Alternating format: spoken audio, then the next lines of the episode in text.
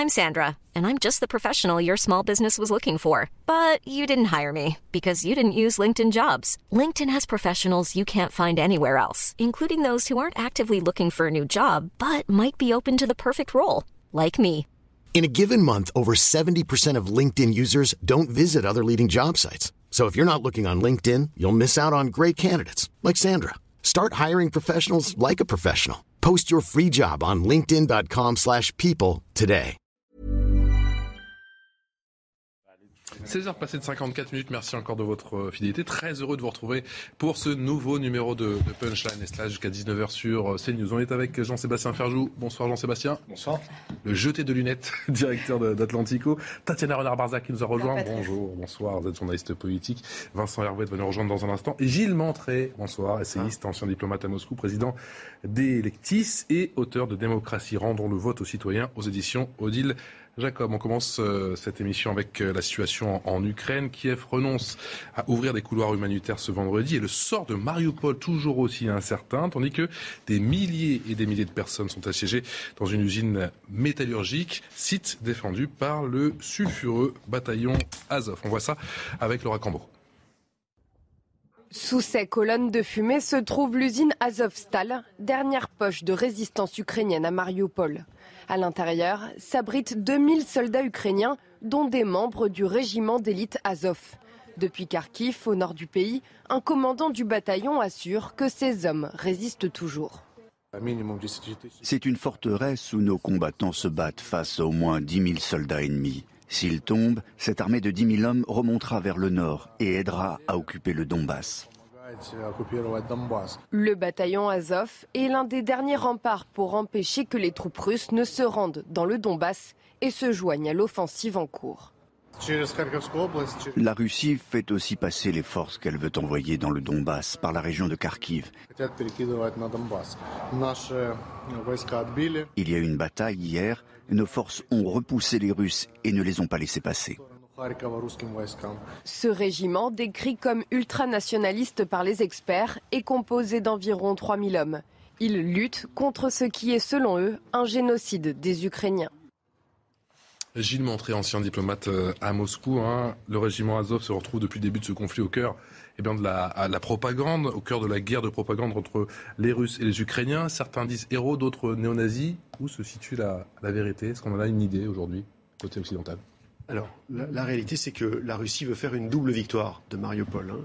Une victoire, euh, d'abord, pour prendre cette, ville qui est, rappelons-le, dans le Donbass. hein. C'est la, ville la plus au sud du Donbass, qui en plus donne l'accès, comme on le sait, à la partie sud. Et puis, euh, depuis qu'un militaire, un haut gradé russe, euh, a annoncé aujourd'hui qu'en fait, les ambitions militaires, c'était pas simplement le Donbass, c'était aussi toute la partie sud Toute la partie sud. pour avoir une continuité territoriale avec la Crimée, ouais. on voit bien que c'est un, c'est un symbole fort stratégique. Et puis par ailleurs, on se souvient de, de la volonté de Vladimir Poutine depuis le début du conflit de dénazifier l'Ukraine. Eh bien, quoi, quoi de mieux, évidemment, que d'obtenir la reddition euh, de ce bataillon Azov pour pouvoir euh, faire une marque de cette dénazification? La réalité, c'est que on voit que là, on est dans une situation de blocage complet à Mariupol sur, sur ce dernier point, sur Azovstal, euh, sur ces derniers soldats qui ne se rendent pas. Euh, les Ukrainiens ont proposé de négocier. Et les, membres du bataillon Azov, il n'y a pas que, hein, les soldats ukrainiens en général ont dit nous ne sortirons qu'avec des garanties internationales.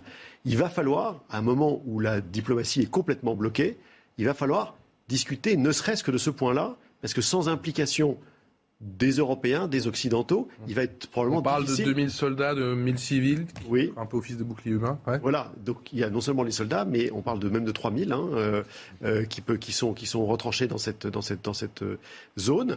On voit bien que la stratégie des Russes, c'est effectivement de, de faire un siège, hein, de, les, de les bloquer complètement, tout en jouant par ailleurs sur euh, la fibre euh, soi-disant humaniste, en disant mais pas, pas, pas- au- aucune difficulté, nous les, nous les préserverons, ils ont qu'à se rendre, même avec un drapeau blanc, a, a dit, euh, a dit le Kremlin aujourd'hui.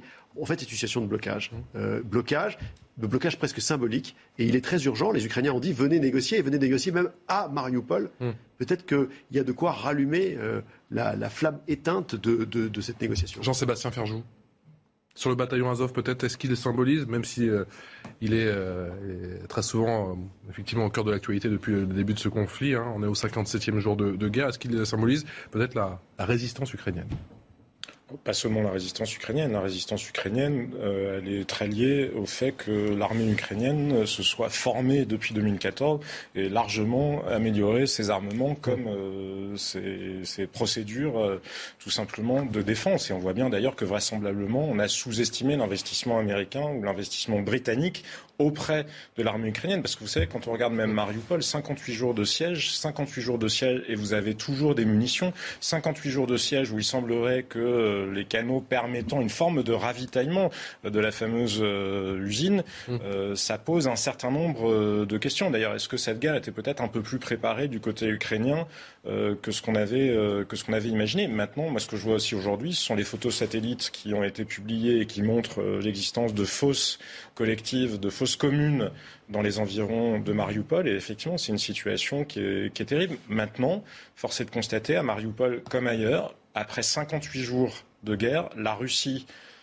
ne maîtrise pas l'espace aérien ukrainien. Et donc même sur la bataille du Donbass, il n'est pas certain que Vladimir Poutine parvienne à atteindre ses objectifs, ce qui rend la situation d'autant plus dangereuse, parce que euh, c'est toujours quand quelqu'un est le dos au mur, mm. que euh, quand l'animal est blessé, en quelque sorte, qui peut devenir le plus féroce. Que vous inspire, Tatiana Renard-Barzac, cette situation euh, à Mariupol On en a beaucoup parlé.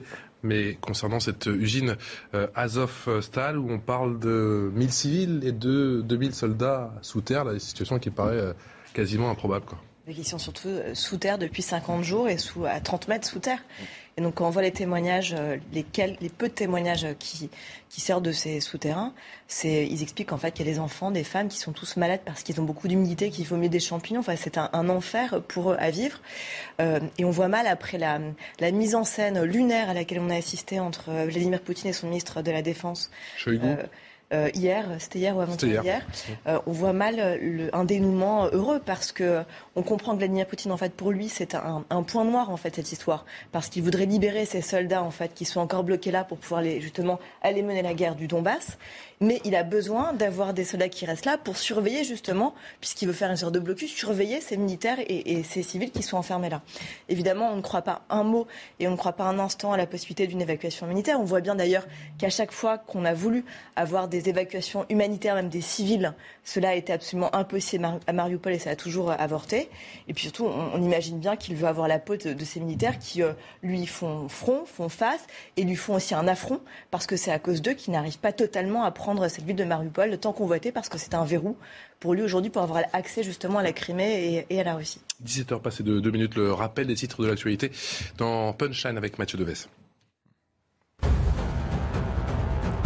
Les deux policiers acquittés en appel dans l'affaire du viol au 36 quai des Orfèvres. Ils étaient accusés d'avoir violé une touriste canadienne dans les locaux de la PJ parisienne en 2014. Il y a trois ans, les deux policiers avaient été condamnés à sept ans de prison en première instance. Un suspect mis en examen en Allemagne à la demande de la justice portugaise dans le cadre de l'enquête sur la disparition de Madi. L'enfant britannique âgé de 4 ans à l'époque avait disparu au Portugal en mai 2007. Ce rebondissement intervient alors que les autorités allemandes affirment depuis 2020 avoir des preuves du meurtre de la fillette, identifiant un pédophile multirécidiviste allemand déjà en détention comme étant le principal suspect. L'été 2021 a été le plus chaud jamais enregistré en Europe. C'est ce qui ressort du dernier bilan du Service européen de surveillance du changement climatique. L'Europe a notamment subi des vagues de chaleur intenses et des incendies ravageurs, notamment en Méditerranée, ainsi que de dramatiques inondations. 58e jour de, guerre en Ukraine. L'ONU accuse la Russie de possibles crimes de guerre. Les Nations Unies assurent avoir documenté la mort d'au moins 50 civils à Boucha. Écoutez le sentiment de Ravina Shamdazani, qui est euh, porte-parole du Haut Commissariat des droits de l'homme. L'invasion russe, il y a près de deux mois, a plongé l'Ukraine dans une crise humanitaire et des droits de l'homme qui a dévasté la vie des civils dans tout le pays et au-delà. Les forces armées russes ont bombardé de manière indiscriminée des zones peuplées, tuant des civils et détruisant des hôpitaux, des écoles et d'autres infrastructures civiles, autant d'actions pouvant relever des crimes de guerre. Euh, L'ONU qui euh, accuse la Russie de possibles crimes de guerre, euh, Gilles Montré, est-ce que ça peut changer la donne ou pas du tout?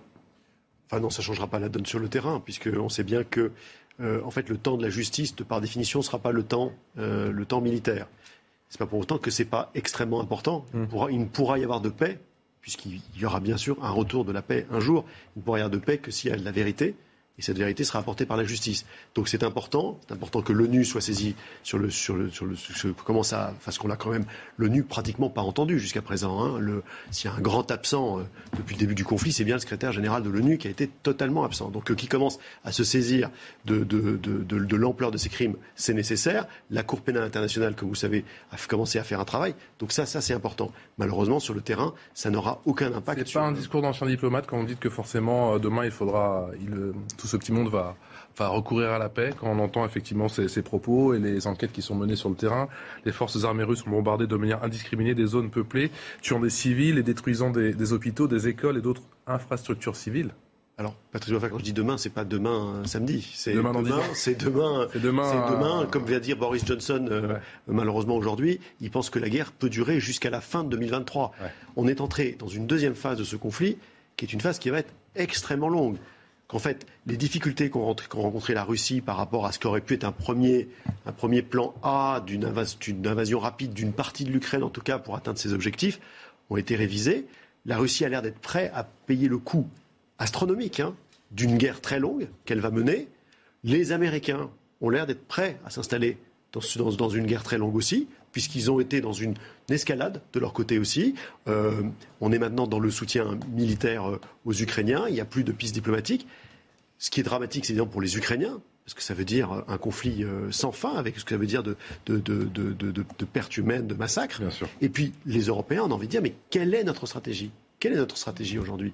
Parce que s'il n'y a plus de piste diplomatique comme il y en avait jusqu'à présent, alors on est dans la guerre. Mais si on est dans la guerre, est-ce qu'on va pouvoir continuer jusqu'à la fin 2023 à se contenter d'envoyer des armes, à payer le coût des sanctions qui va être de plus en plus difficile à accepter aussi par nos opinions, qui malheureusement, c'est pas cynique de le dire, vont se lasser parce que c'est le, propre de voilà de l'actualité de la vie d'un pays. C'est mmh. ça a beau être à nos portes, c'est pas chez nous.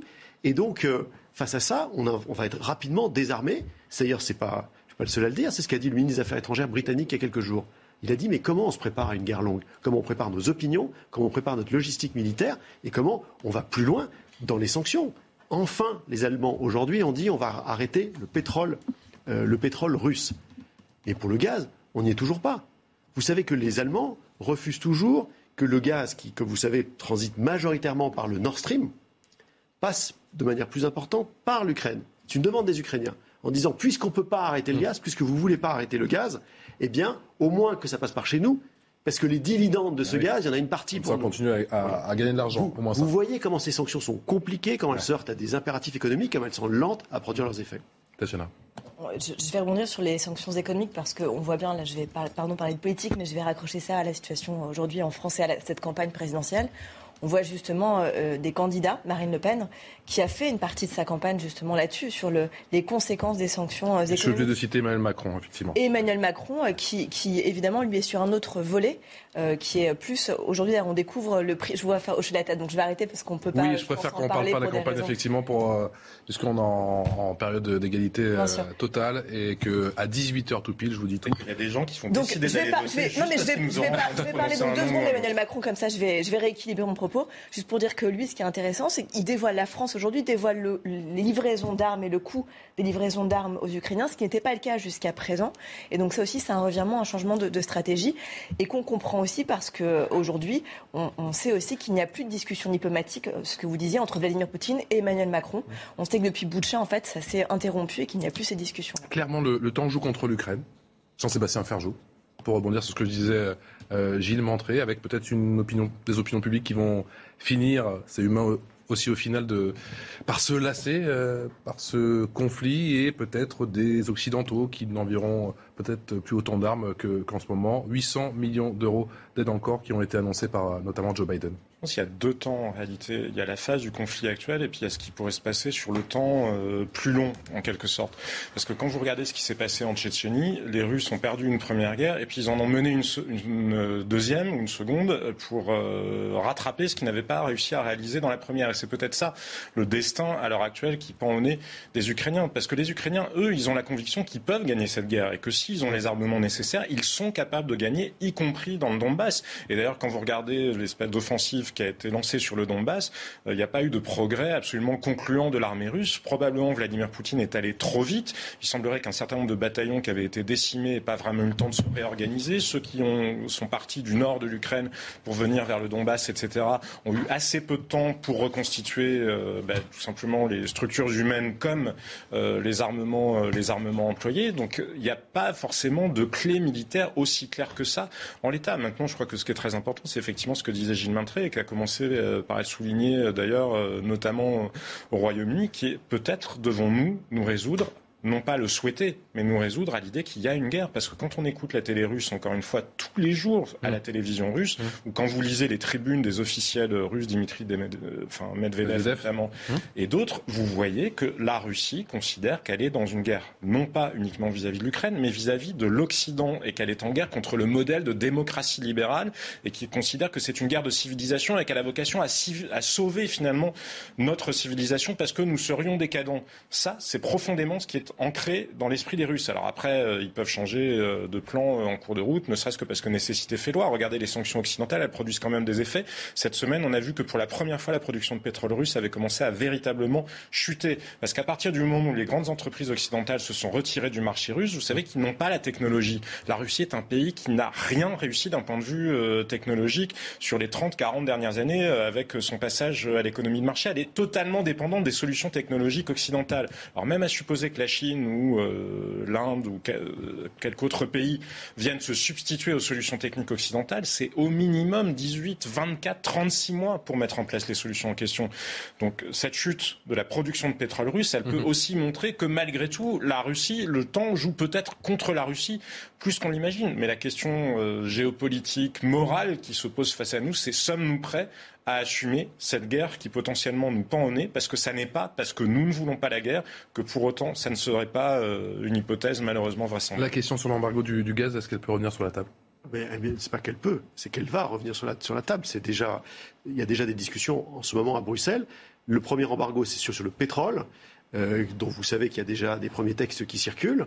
Euh, il est plus facile, parce que, comme, parce que bien sûr, le, le mmh. pétrole, hein, euh, il y a eu le charbon, maintenant c'est le pétrole. Oui, mais le, pétrole, le pétrole c'est un est, liquide, on peut s'approvisionner euh, partout dans le monde, alors que le gaz c'est très compliqué pour pouvoir, euh, quand on n'a pas du gaz qui arrive par gazoduc, il faut avoir des terminaux pour pour les construire. Il faut les construire. Donc on a, on a découvert à l'occasion de cette de cette guerre que certains pays comme l'Allemagne n'avaient aucun terminaux méthanier, donc il y a énormément d'infrastructures à mettre en place. Donc bien sûr qu'il y aura une discussion sur sur l'embargo sur le gaz russe. Euh, mais on ne pourra la mener que quand précisément il y aura des capacités alternatives à trouver sur le gaz. Après, euh, comme disait Jean-Sébastien Ferjou, il y a aussi la préparation des opinions. Il y a, sommes-nous prêts moralement à entrer dans une guerre longue? Les Italiens ont décidé. À entrer dans une guerre tout court d'ailleurs. Oui, oui, entrer dans une guerre tout court et, être capable de la tenir dans la durée. Les Italiens ont décidé un plan thermostat en disant voilà, dans toutes les administrations publiques, dans un certain nombre de. et appelant tous les citoyens à simplement réduire leur thermostat, à faire moins de climatisation cet été. Il y a quelque chose de civique qu'on a peu entendu en disant mais si on, si on veut consommer moins de gaz, c'est aussi enfin, là je parle du gaz, hein, parce que le pétrole c'est plus, plus, compliqué, mais sur le gaz, il y a une, un civisme possible du côté européen. Ça va revenir assez rapidement cette question effectivement d'embargo sur le, gaz, même si euh, clairement les pays ne sont pas tous égaux effectivement sur cet approvisionnement du gaz. La France et l'Allemagne c'est pas le même dossier. C'est un, un, vrai problème et, et on voit justement euh, moi, je pense qu'il y, a trois, y a trois choses. Il y a d'une part la question des des sanctions économiques et de l'impact que ça a déjà sur euh, l'augmentation euh, des coûts de l'énergie, euh, sur la façon dont qu'on se réorganise en effet, qu'on envisage des infrastructures, notamment pour du gaz liquéfié, etc. Et puis troisième chose, l'augmentation, la flambée des prix des céréales, etc. Les pays du Maghreb aujourd'hui sont très fortement impactés, l'Égypte, le Maroc, et, et c'est extrêmement compliqué parce que les denrées alimentaires ont vraiment doublé, voire triplé. Et ça, c'est à court terme, c'est déjà visible. Mais si cette guerre en lisse continue, ça va être extrêmement problématique. Par ailleurs, troisième chose, je vais rebondir, mais différemment sur ce que disait Jean-Sébastien. C'est vrai qu'il faut qu'on se prépare en effet à une, guerre, mais il faut aussi que... à l'idée. À l'idée d'une guerre, mais je ne sais pas comment les opinions aussi européennes vont au bout d'un moment arriver à accepter, c'est ce que vous disiez, d'être passives, spectatrices d'une désolation absolue dans ce pays, d'un massacre avec jour après jour, on va évidemment découvrir d'autres charniers, euh, d'autres atrocités de la guerre. Et donc, comment les opinions européennes vont accepter qu'on reste passif, qu'on se contente de fournir des armes? Un point, c'est tout. Et ça, je pense que c'est extrêmement euh, compliqué. Mariupol, on ne sait pas comment ça va se, ça va se terminer, mais si euh, les 1000 civils qui sont enfermés dans cette usine sont massacrés, parce qu'en fait, au final, s'ils restent bloqués, puisque Poutine a dit qu'il ne laisserait pas passer une mouche, on imagine le dénouement que ça peut avoir comme, comme situation. Donc, je, je ne sais pas comment les opinions publiques vont réagir. Et puis, dernière chose, pardon, mais on a vu, il y a beaucoup de pertes du côté euh, russe, 20 000 soldats russes apparemment, enfin c'est pas ce que disent les Russes, les Russes disent on a, mis 300 je crois et quelques. Euh, comment ils vont faire puisque là ils sont en train encore de recruter euh, les soldats russes et on voit que beaucoup déjà ne souhaitent pas, font en fait trouvent plein de subterfuges pour échapper à cela, avec des mariages, des faux mariages, des, beaucoup qui partent d'ailleurs à l'étranger pour ne pas avoir à être appelés, parce que ça, ça va être aussi le problème de Poutine qui va devoir gérer à la fin de cette guerre et même dans les mois qui viennent comment il va justifier le nombre de pertes qui sont pour l'instant cachées dans ses propres rangs, chez ses militaires, par rapport aux familles russes qui pour l'instant le soutiennent à fond, et par ailleurs quelles vont être ses réserves si cette guerre dure et s'enlise, parce que peut-être que beaucoup de militaires ne voudront plus s'engager, parce qu'ils ont compris que ce n'était pas seulement une opération militaire lambda, mais que c'était comme pour la Tchétchénie, en fait on les envoyait sur le front. 17h passé de 15 minutes, le rappel des titres. Quatre interpellations après l'agression au couteau d'un adolescent devant un lycée en Essonne. Cette agression a eu lieu mercredi au cours d'une rixe entre une trentaine de jeunes venant de quartiers rivaux. Les quatre personnes interpellées ont entre 17 et 18 ans. Le mineur de 15 ans blessé gravement au thorax a été opéré. Il est désormais dans un état stable. À Pantin, en Seine-Saint-Denis, environ 200 migrants entassés dans un camp sur un parking. Parmi eux, de nombreux exilés afghans qui ont fui leur pays après le retour au pouvoir des talibans. Ils appellent à l'aide. S'il vous plaît, ne pensez pas qu'aux Ukrainiens. En France, l'importation de viande devient plus stricte. La viande produite avec des antibiotiques de croissance est désormais interdite. La pratique était déjà interdite en Europe, mais pas pour la viande importée. Et on salue Vincent Hervouette qui nous a rejoint. Bonsoir mon cher Vincent. Bonjour Patrice. C'est Europe le président ukrainien. On parle d'Ukraine. Volodymyr Zelensky a accusé la Russie de chercher à organiser un faux référendum d'indépendance dans les régions de Kherson et de Zaporizhia. Je demande instamment aux habitants des régions du sud de l'Ukraine de faire très attention aux informations que vous fournissez sur vous-même aux envahisseurs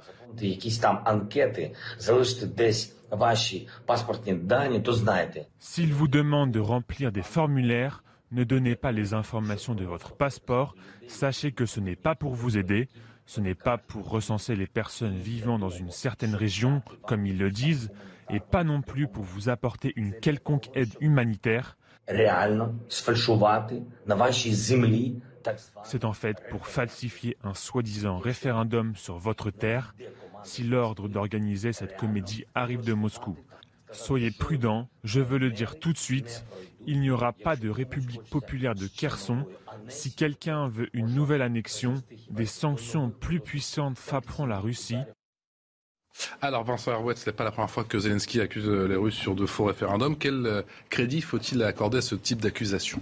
C'est formidable parce qu'on a l'impression là d'être dans, dans, un nouveau chapitre de Tintin chez les soviets, c'est-à-dire la fabrication de fausses preuves, la fabrication d'évidences en carton-pâte de village Potemkin. Et ça, en plus, c'est, il y a une espèce d'élément qui ajoute une sorte de, de, de, de plus que de la vraisemblance, de la véracité aux accusations du président Zelensky. C'est ce qui s'est passé aujourd'hui même au Mali, où euh, les, les, hommes de Wagner, Wagner. étaient pris en, en, en, flagrant délit de fabrication d'un faux charnier avec lesquels ils comptaient euh, incriminer les Français de toutes sortes de massacres. Sauf qu'ils ont été observés par, euh, par un, drone euh, qui était positionné au-dessus de l'endroit où ils étaient en train de, de mettre en scène ces cadavres en les, en les extrayant de la fosse commune. Et donc toute l'opération est, parfaitement documentée par la direction du renseignement, par les, les Français, et donc euh, est, accessible ainsi sur, euh, sur Internet. Il y a chez euh, les Russes, et, depuis toujours, euh, pourrait-on dire, depuis, depuis un siècle en tout cas, euh, cette capacité à fabriquer des, des, rideaux de fumée, à savoir que la guerre est aussi une affaire de, d'abord une affaire de propagande, et que l'on peut ainsi ça a marché, ça a très bien marché. Katyn est l'exemple absolu. Il a fallu attendre la fin de l'Union soviétique que le mur tombe pour qu'enfin les Russes reconnaissent leur responsabilité dans l'extermination de l'élite polonaise, c'est-à-dire de plusieurs dizaines de milliers d'officiers et, d'officiers de réserve. Sur, sur Katyn, d'ailleurs, Vincent Hervouet, ils avaient été tellement loin dans la falsification qu'ils avaient, qu'ils avaient entretenu la population soviétique dans l'idée qu'il y avait en fait il y a un deuxième Katyn. Il y a un village en Biélorussie qui s'appelle Katyn où il y avait eu un massacre par les nazis d'habitants. Et ils ont passé 50 ans, les soviétiques, à dire qu'il ne s'est rien passé à Katyn. Ils, ont joué sur l'homonymie entre les deux, les, deux villes pour dire mais pas du tout, nous n'avons rien fait, c'est les nazis qui ont massacré à Katyn. Regardez, ils ont créé un mémorial. Mais le, plus extraordinaire étant que euh, toutes sortes de compagnons de route, euh, d'amis du Parti communiste, est en Europe et jusqu'à pratiquement jusqu'à la fin jusqu'à la chute du mur, propager euh, au moins un doute euh, sur euh, la réalité de ce qui s'est passé à Katyn. on, connaît Katyn, mais en fait, il y a eu des massacres beaucoup plus larges. Et une partie des prisonniers polonais avaient d'ailleurs été amenés en Ukraine, ont été exécutés dans les faubourgs de Kiev, donc, où ils ont été enterrés. Donc l'affaire était assez complexe en réalité. Plus vous plongez dans le réel, plus les choses sont non pas confuses, mais compliquées et, d'ailleurs passionnante, hein, euh, mais c'est dans l'épaisseur du, du, de, la réalité que l'on peut euh, évidemment euh, induire les, opinions en, erreur. Et ça, c'est le travail de la propagande. Et il a toujours, il est constant. Dans cette guerre d'Ukraine, on sait qu'il y a une guerre cachée, mhm. qu'il y a énormément d'éléments qui, qui nous, échappent, notamment par exemple ce qui se passe en ce moment même à, à Mariupol dans le, dénouement, la, phase mhm. ultime de la bataille. il y a des tas de choses qui sont à l'évidence euh, masquées. On en a parlé avec ce bataillon euh, Azov, avec ce régiment Azov, ces 1000 civils, ces 2000, voire même 3000 militaires qui sont donc à, 30 mètres euh, Combien d'étrangers parmi eux? C'est une bonne question. On ne sait pas 40 Français qui sont, qui sont enrôlés dans l'armée ukrainienne. On va savoir où ils sont. non, il y, a vraiment. et puis sur les, conditions du, du, du dénouement. Euh, Vladimir Poutine expliquait qu'il fallait les traiter, que pas une mouche ne devait passer. Euh, on a entendu en quelque sorte la reine des mouches, c'est-à-dire le commandant second euh, du régiment, parce que maintenant c'est un régiment intégré à l'armée ukrainienne, la brigade Azov, expliquer qu'il était prêt à sortir, mais qu'il voulait continuer à protéger quand même les civils qui leur avaient été confiés, autrement dit, ce qui ressemble quand même extraordinairement à des boucliers humains. Bah oui et qu'ils ne sortiraient qu'avec leurs armes, mais qu'ils appelaient à ce que euh, un tiers vienne se porter mm. garant euh, de leur édition. Tout ça est un, est un magnifique jeu de faux semblants en réalité, avec au cœur de l'affaire une tragédie humaine inouïe, c'est-à-dire ces 2000 types qui sont, euh, se battent jusqu'au bout alors qu'ils sont cernés, qui n'ont aucun moyen de sortir. Jean-Sébastien. Bah, il y a effectivement tous ces, tous ces, toutes ces questions d'écran de fumée, de rideaux de fumée qui ont été évoquées en Ukraine. Mais moi, ce qui me frappe, je le voyais euh, ce matin dans la presse allemande, c'est les questions qu'un certain nombre d'Allemands commencent à se poser à propos des investissements de Vladimir Poutine en Ukraine. Enfin, quand je vous parle d'investissements, des investissements qu'il a pu faire dans certains partis politiques. Et se demander notamment pourquoi les hésitations euh, du gouvernement allemand sur la fourniture d'armes, sur les décisions euh, sur le, le, gaz russe, certains se sont demandé, notamment si le. Enfin, je voyais Wolfgang Munchos se poser la ah. question de savoir si le, hein chancelier, Scholz mmh. ne serait pas euh, l'objet d'un compromat, comme on dit. Alors, rien n'est établi, rien n'est prouvé, bien sûr, mais le simple fait que ces questions-là commencent à être évoquées publiquement en Allemagne montre que malgré tout, Vladimir Poutine, ça fait aussi longtemps qu'il investit euh, au sein des démocraties occidentales pour essayer de les déstabiliser ou pour euh, promouvoir ses intérêts. Alors après, vous allez me dire, c'est bonne guerre, tout le monde, tout le monde le fait. Hein. les Américains l'ont fait dans beaucoup de pays aussi. Simplement, cette question-là, je pense qu'elle est devant les Européens, et notamment sur les questions énergétiques. Ça joue, dans, les deux sens, hein, parce qu'on a aussi euh, compris euh, au début la problématique des Allemands, et notamment Gerhard Schröder, euh, qui est très impliqué, très, qui fait partie des conseils d'administration de Gazprom notamment. voilà, donc on a compris aussi les, les interférences et les ingérences possibles. Et ça, c'est aussi une autre question. C'est-à-dire que il y a cela, et puis il y a aussi la question des, fameux passeports euh, euh, dorés. C'est-à-dire qu'il y a quand même, on reste quand même en Europe. Euh, Chypre, par exemple, a délivré plusieurs passeports à des oligarques russes, avec une condition d'investissement, je crois que c'était 2 milliards d'euros, donc c'est tout à fait phénoménal dans, dans l'immobilier. Et donc ça, ça reste aussi une question, parce qu'on les a laissés circuler librement. donc voilà, on a aussi des questions, après ça, on aura des questions à se poser sur la façon euh, dont on a géré aussi euh, tout cela. Et, on a beau parfois critiquer certains candidats en disant qu'ils sont à la main euh, d'un pouvoir, de façon plus collective, réfléchissons aussi à la façon dont nous, nous sommes aussi parfois interdépendants et dépendants dans certaines conditions. Allez, vous restez avec nous. On parle de la campagne présidentielle. Ce sera dans une demi-heure. Et dans cinq petites minutes, ce regain de tension à Jérusalem sur l'esplanade des mosquées. A tout de suite. 17h passées de à 29 minutes. Merci encore de votre fidélité. La suite de Punchline, juste après le rappel des titres de, des titres de l'actualité en ce vendredi. La justice française émet un mandat d'arrêt international à l'encontre de Carlos Ghosn, l'ancien patron de Renault qui devait être jugé à Tokyo pour malversation financière, vit à Beyrouth depuis sa fuite rocambolesque du Japon fin 2019. Cette procédure permettrait de le renvoyer devant un tribunal correctionnel afin qu'il soit jugé. Dans la zone euro, la croissance s'accélère en avril. La croissance est au plus haut depuis 7 mois malgré les inquiétudes liées à la guerre en Ukraine et à l'inflation. L'activité continue de progresser rapidement dans les services grâce à la levée des mesures de restriction prises pendant la pandémie, alors que l'industrie se retrouve désormais en quasi-stagnation. Steven Spielberg sur le tapis rouge à Los Angeles pour le 40e anniversaire du film E.T. l'extraterrestre.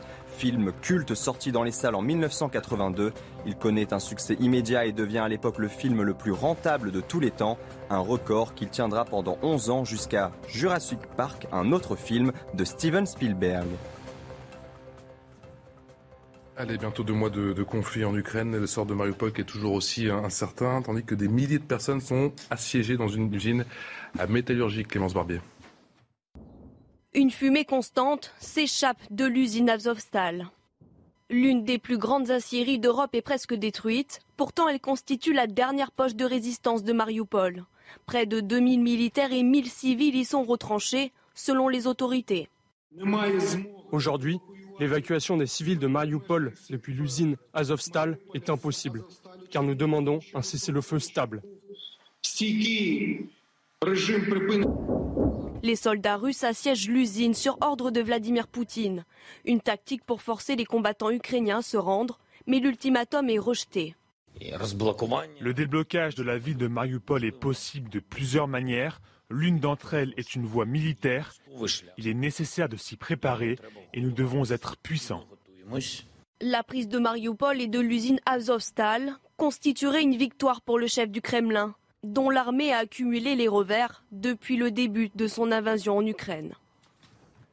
Et j'ai montré les, Russes qui revendiquent ou qui souhaitent eh bien, le contrôle total du Donbass, mais également du, sud du pays. On y voit plus clair dans les intentions des Russes ah, je ne suis pas du tout sûr qu'on y voit plus clair, parce qu'elle est, elle est, elle est assez étonnante, cette déclaration de, d'un haut gradé russe. Alors ça ne vient pas directement, hein, ni, euh, ni du porte-parole du ministère de la Défense, ni encore moins du porte-parole du, Kremlin. C'est, un haut gradé. Euh, jusqu'à présent, les Russes avaient indiqué que dans leurs objectifs militaires, parmi ceux qui avaient été euh, explicités, il y avait, bien, il y avait le Donbass. Mhm. Euh, ça, c'est les objectifs sur le terrain. Par ailleurs, il y avait à nouveau la fameuse dénazification, la neutralité de l'Ukraine, la langue russe, etc. évidemment, ça serait, si c'était si c'était vrai, c'était un changement complet de la perspective du conflit, parce qu'on se dit que toutes les, tous les gains territoriaux que les Russes ont, ont fait dans le sud, finalement, correspondrait à une stratégie de relier la, Crimée euh, au Donbass et même au-delà, puisqu'il parle de la Transnistrie. Hein. Donc ça veut mm. dire que à ce moment-là, euh, il faudrait euh, s'attendre à ce que les Russes attaquent à un moment Odessa, comme ils ont commencé à le faire avec les Kherson et plutôt plus à l'ouest, ce qui engagerait le conflit dans une, dans une autre dimension. Maintenant, on peut se demander aussi quelle est la, la, réalité et le timing de cette, cette annonce. Est-ce que c'est -ce c'est aussi une façon de faire diversion à un moment où on sait que la Russie commence à préparer son offensive dans le Donbass et qu'elle ne souhaite pas évidemment que, toutes les armées ukrainiennes euh, viennent en renfort sur ce terrain-là et qu'elles puissent rester euh, en position euh, sur le sud. Est-ce que c'est aussi peut-être un, bluff de négociation en disant ben voilà, plus, plus on prétend qu'on voulait beaucoup, ben plus on peut montrer qu'on est raisonnable dans une négociation. Finalement, il ne demande que le Donbass alors que l'objectif était, était au-delà, ça pose plus de questions que ça, que ça en résout. Le contrôle total du Donbass et du Sud, est-ce que c'est une déclaration qui vous a surpris? Alors c'est le numéro 3 ou 4 quand même de l'armée russe hein, qui s'exprime. Donc euh, c'est pas un général pris de boisson euh, qui à la fin d'un banquet euh, s'imagine conquérir tous les territoires oppressés, parce que opprimés, parce que il explique ça qui est, qui frappant dans son dans son discours, c'est qu'il explique que les populations, par exemple, de Transnistrie, c'est un petit territoire de la Moldavie peuplé de Russes qui a euh, qui a fait sécession il y a longtemps et là il y a un conflit gelé. Il explique que ces gens-là sont des Russes qui sont opprimés, donc euh, au secours desquels la mère patrie doit évidemment se porter. En réalité, qu'est-ce qu'il y a en Transnistrie Vous avez d'anciens officiers des forces de sécurité euh, et des services russes qui tiennent la région euh, sous un contrôle étroit.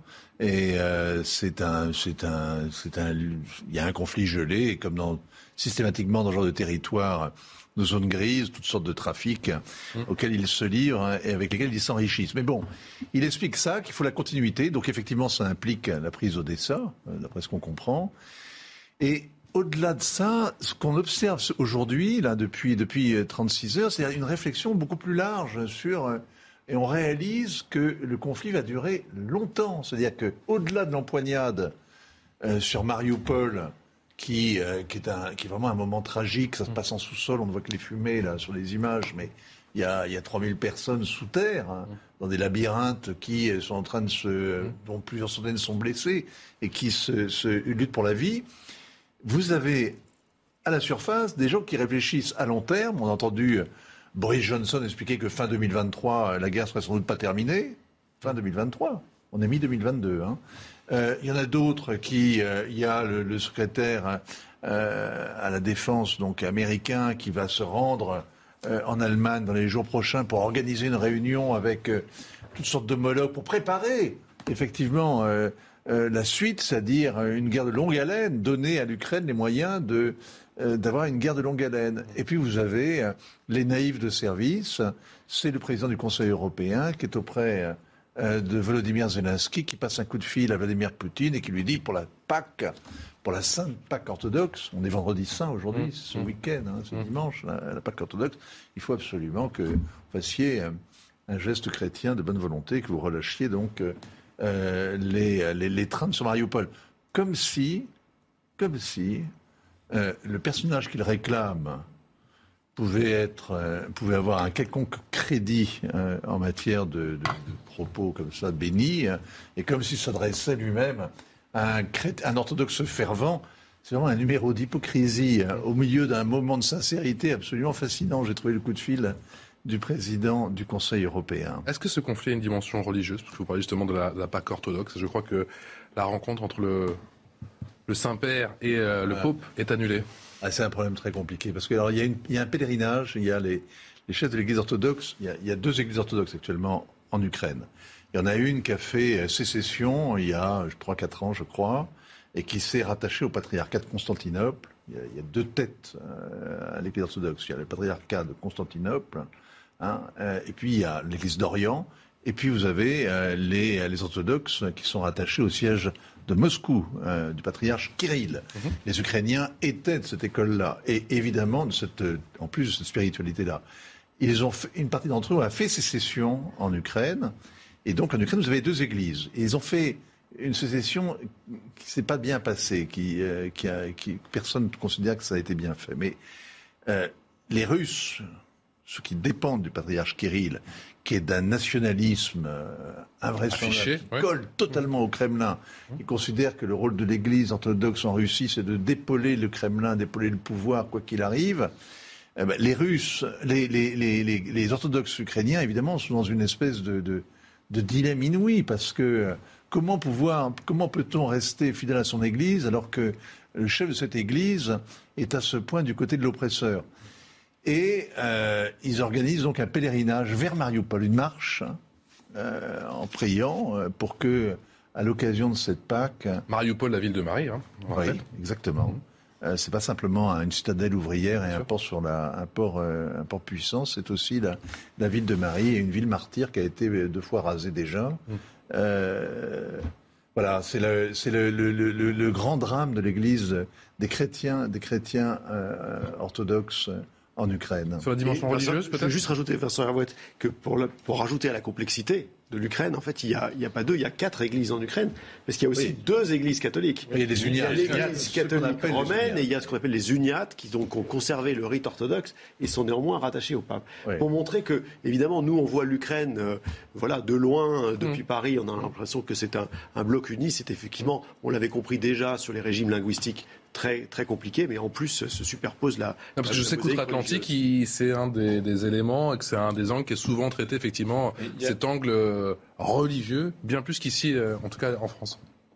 Il y a effectivement beaucoup d'enjeux identitaires qui s'adossent à cette question euh, religieuse en Ukraine. Alors, il y a les divisions qui ont été évoquées, mais il y en a une autre aussi au sein de l'Église orthodoxe. Quand vous remontez dans le temps, vous voyez que les Ukrainiens élisaient leurs prêtres là où les prêtres de l'Église orthodoxe euh, côté russe étaient désignés, étaient nommés justement par le pouvoir politique. Et cette distinction-là, elle est aussi fondamentale dans justement le sentiment national ukrainien, ce que les Russes refusent parfaitement de voir, parce que dans une vision russe de l'histoire, finalement, il y a une ère civilisationnelle qui correspond à l'emploi du slavonique ancien, en quelque sorte. Mais c'est un peu, pour prendre une image, comme si nous on que tous les pays qui ont employé le latin comme langage sacré, en quelque sorte, constituer euh, la même nation. Alors que vous voyez bien qu'on pouvait employer le latin, lire la Bible en latin, dire la messe en latin, mais parler français ou parler allemand ou parler euh, des langages euh, vernaculaires.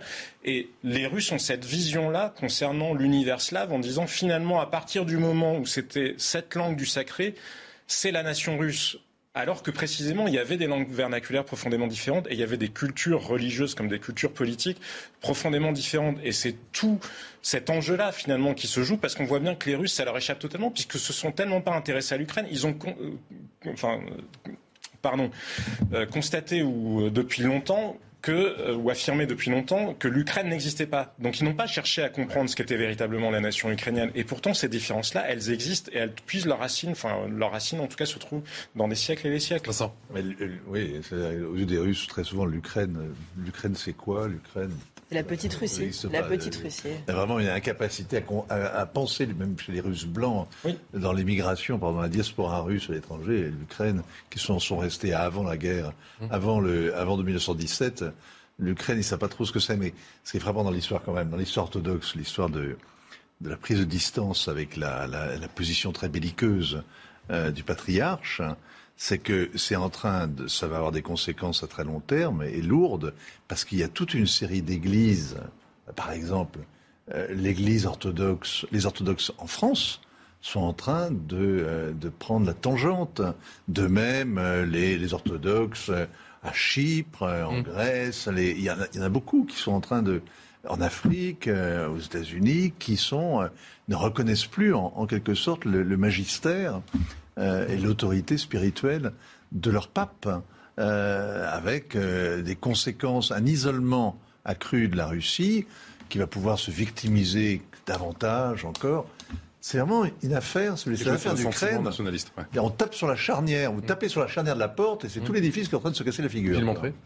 Non, je voulais rajouter que dans cette, dans cette, idée de les, Russes euh, sont, refusent de, penser l'héritage euh, ukrainien et l'existence de la nation ukrainienne, il y a cette, cette impensée de, l'héritage cosaque hein, chez les Ukrainiens, parce que Jean-Sébastien Ferjou disait à juste titre qu'on élisait les prêtres euh, dans l'église orthodoxe ukrainienne. On élisait Letman, hein, le, roi cosaque. C'était une, c'était, on va pas dire une démocratie, puisque c'était une aristocratie élective, comme l'était d'ailleurs la Pologne, juste à côté. Et, et, ça, de, historiquement, arrimait l'Ukraine beaucoup plus au clan Pologne et occidental qu'au clan slave. Il y avait une logique démocratique, en tout cas, disons, euh, partagé, un pouvoir plus distribué, alors que dès le début, évidemment, le pouvoir euh, russe, moscovite, a été un pouvoir vertical. Quels espoirs pour les pourparlers Vincent Herouette, rapidement, quels espoirs pour les pourparlers? Alors qu'on a l'impression que tout est un petit peu figé. Tout est absolument gelé. Euh, on a entendu hier. Et on réchauffe ça comment? Ah, bah, on, est dans une, on est dans une phase de la guerre où il n'y a plus de. Au contraire, on s'arme, on se, on, se, on se muscle, on se, on a entendu le cri euh, hier du ministre des Affaires étrangères turc protestant vigoureusement contre certains pays de l'OTAN. Je vous rappelle que la Turquie est membre de l'OTAN, hein, mmh. euh, théoriquement. Et donc se plaignant que les Occidentaux euh, aillent à la guerre et cherchent à affaiblir la Russie plutôt que de négocier la paix. Juste aussi relever que, que, Peskov, hein, le, le porte-parole du Kremlin, a dit euh, on voit que les Ukrainiens reviennent sur toutes leurs positions, ils ne sont plus de bonne foi. Alors, chacun, évidemment, joue sa partition, mais ce qui est intéressant, c'est qu'avant, c'était les Ukrainiens qui disaient l'inverse, qui disaient les Russes, en fait, euh, ne veulent pas vraiment négocier, mmh. sont complètement statiques, nous nous faisons des propositions, ils ne disent rien. Ça s'est inversé. 17h passé de 44 minutes, le rappel des titres, Mathieu Devez. Les négociations entre la Russie et l'Ukraine patinent. Déclaration du chef de la diplomatie russe Sergei Lavrov. Il dit avoir des doutes concernant la volonté des dirigeants ukrainiens de poursuivre les pourparlers. Sur le terrain, les affrontements se poursuivent, notamment dans l'Est et dans la grande ville portuaire de Mariupol. L'armée française affirme avoir filmé des mercenaires russes enterrant des corps dans le nord du Mali, près de la base de Gossi. Selon les militaires, ces individus étaient en train de créer de toutes pièces un charnier dans le but d'accuser les Français d'en être responsables. La France a décidé de son retrait militaire du Mali en février. Un adolescent de 16 ans poignardé dans son lycée à Chelles en Seine-et-Marne, l'agresseur s'est présenté devant l'établissement à la recherche du lycéen avant de lui porter cinq coups de couteau. La victime a été transportée à l'hôpital dans un état grave. L'auteur de l'agression n'a pas encore été identifié. On en vient à présent ces nouvelles tensions sur euh, l'esplanade des, mosquées à Jérusalem, comme la semaine passée. D'ailleurs, entre policiers israéliens et euh, manifestants palestiniens ont éclaté euh, ce matin, mais également dans l'après-midi. Le bilan s'est alourdi, Laura Cambo. Sur ces images, on voit des forces de l'ordre israéliennes pénétrer sur l'esplanade des mosquées à l'aube. Des jeunes Palestiniens lancent des pierres et des fumigènes dans leur direction. La situation dégénère. Selon la police israélienne, des émeutiers masqués ont lancé des pierres en direction du mur des lamentations en contrebas de l'esplanade. Une attaque qu'elle prouve par ses vidéos. Des Palestiniens, eux, affirment que ces policiers les empêchent de se rendre à la mosquée, très visitée en plein ramadan. Depuis vendredi dernier, des centaines de personnes ont été arrêtées à la mosquée Al-Aqsa. Aujourd'hui encore, l'accès à la mosquée a été bloqué et les forces israéliennes sont intervenues sur l'esplanade. Autre source de tension, cette année, Pessar, la Pâque juive, se déroule en même temps que le ramadan et des Israéliens viennent prier sur l'esplanade. Une présence aussi perçue comme une provocation. À la fois lieu sacré de l'islam et du judaïsme, cette zone est régulièrement le lieu d'affrontement. Ces sept derniers jours, plus de 200 personnes, majoritairement des Palestiniens, y ont été blessées. Cette semaine, l'escalade des tensions s'est généralisée. Partie de la bande de Gaza, une roquette s'est abattue en Israël. En représailles, des frappes israéliennes ont visé l'enclave palestinienne. Tatiana Renard-Barzac, ces tensions interviennent un mois jour pour jour après une série d'attaques sanglantes hein, qui ont fait 14 euh, morts en Israël. Cette spirale de violence est-elle inquiétante? Oui, inquiétante parce qu'il euh, il y a presque un an, jour pour jour, euh, il y avait la guerre des 11 jours, euh, souvenez-vous justement à la suite de, de, ces, de ces affrontements. qui a été absolument catastrophique et pour les Israéliens et pour les Palestiniens, et surtout parce que c'est le retour du terrorisme sur le sol aussi israélien, parce que les quatre attaques que vous évoquez, deux de ces quatre attaques étaient liées à l'État islamique, ont été revendiquées par l'État islamique, c'était des Arabes palestiniens, deux autres c'était des Palestiniens. Euh, donc oui, évidemment que ça pose, euh, ça pose un souci, ça pose question. Et puis surtout, on voit les, tensions que ça génère à une période hautement euh, symbolique et mmh. extrêmement importante. La Pâque juive et, de le Ramadan. Et d'autres, voilà. Et puis surtout sur deux lieux hyper symboliques, puisque mmh. l'un est le troisième lieu saint de l'islam et l'autre est le lieu de prière le, plus important pour, pour les juifs. Donc c'est vrai que c'est extrêmement désolant. On voit par ailleurs les positions se durcir, puisqu'on voit que notamment la Knesset a voté récemment la fin de l'autorisation par regroupement familial. Euh, et de l'autre, il y avait pourtant des avancées depuis l'année dernière, puisqu'il y avait eu notamment euh, l'augmentation du nombre de, permis de travail accordés aux Gazaouis, justement, 20 000. Donc c'était une explosion du, nombre de, permis de travail pour qu'ils puissent justement retrouver des relations économiques et stables. Et donc on voit qu'en un an, malheureusement, tout est réduit à néant parce que ces tensions sont extrêmement vives. Le Hamas euh, s'en mêle très fortement. Et, ça, rend les choses extrêmement compliquées et pessimistes pour euh, les prochains jours. Vincent Hervouette, le risque d'embrasement, il est sérieux? Non, je crois pas. Moi, je, si vous voulez, il y, a, il y a la conjonction. On est dans un moment très particulier, c'est la fin de donc, la Pâque juive, Pessa. Mhm. Et le Ramadan euh, Il y a troisième le troisième vendredi du Ramadan. Mhm.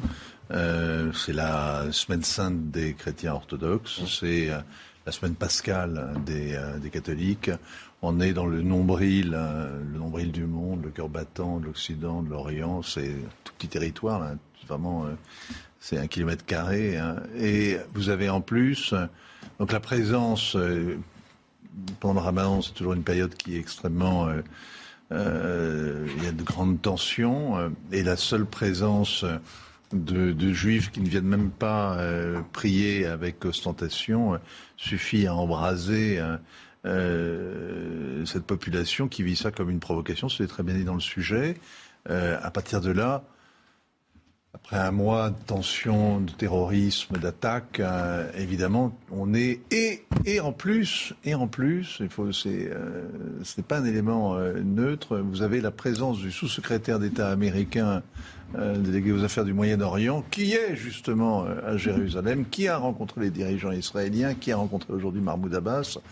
Tout ça, tout est réuni pour que vous ayez cette, ce spectacle d'une sorte de mini-intifada qui s'est concentré dans un territoire minuscule. Mais pourtant, vous n'êtes pas inquiet. Non, mais si vous voulez, il y a une chose qui est, très frappante si, vous regardez les, événements sur la longue durée. Vous vous rendez compte que ce qui se passe au Proche-Orient, euh, dans cette guerre, pas, qui n'est pas millénaire, mais cette guerre entre euh, Arabes, euh, Israéliens, juifs, chrétiens euh, et, musulmans, vous avez en fait de plus en plus de violence qui a de moins en moins de sens. C'est un conflit, le conflit par exemple israélo-palestinien, c'est un conflit qui a perdu son caractère euh, euh, sacré qu'il a eu pendant, pendant pratiquement 50 ans aux yeux de, de, beaucoup de populations arabes. Je suis pas du tout sûr que les... Je suis persuadé qu'on regarde ces événements... Là, c'est le drone qui asperge de lacrymogène les mm. manifestants, la panique que ça suscite, les pierres jetées sur, sur euh, le mur euh, occidental, la, violence, cette violence. Je suis persuadé que c'est regardé dans le monde, euh, dans le monde arabe. Je suis pas du tout convaincu que ça soulève une espèce d'indignation comme autrefois. Je pense qu'au contraire, c'est regardé que pas comme un rituel. Bon, voilà, c'est un moment de tension. Je suis pas euh, particulier. Je suis pas moment de tension, mais pas de risque d'embrasement pour vous? Jean-Sébastien Sergent. On peut comprendre les frustrations palestiniennes sur le contexte euh, géopolitique a beaucoup changé. Israël a signé des traités de paix avec un certain nombre euh, de pays, arabes, justement. Donc les Palestiniens n'ont plus les mêmes relais que ceux qu'ils pouvaient avoir euh, auparavant. On voit que la péninsule arabique, même chose, est en train de basculer un peu sur ses fondamentaux géopolitiques en ne répondant plus beaucoup aux Américains, même si effectivement, vous le disiez, certains ou le secrétaire d'État adjoint peut être en déplacement, et en entretenant un lien avec, avec la Russie. Donc peut-être que du point de vue, et on voit par ailleurs le sujet iranien qui est en train euh, de revenir avec potentiellement un accord poussé par les Américains, justement pour essayer euh, bah, de fermer un front, puisqu'ils en ont un nouveau avec la Russie et avec l'Ukraine.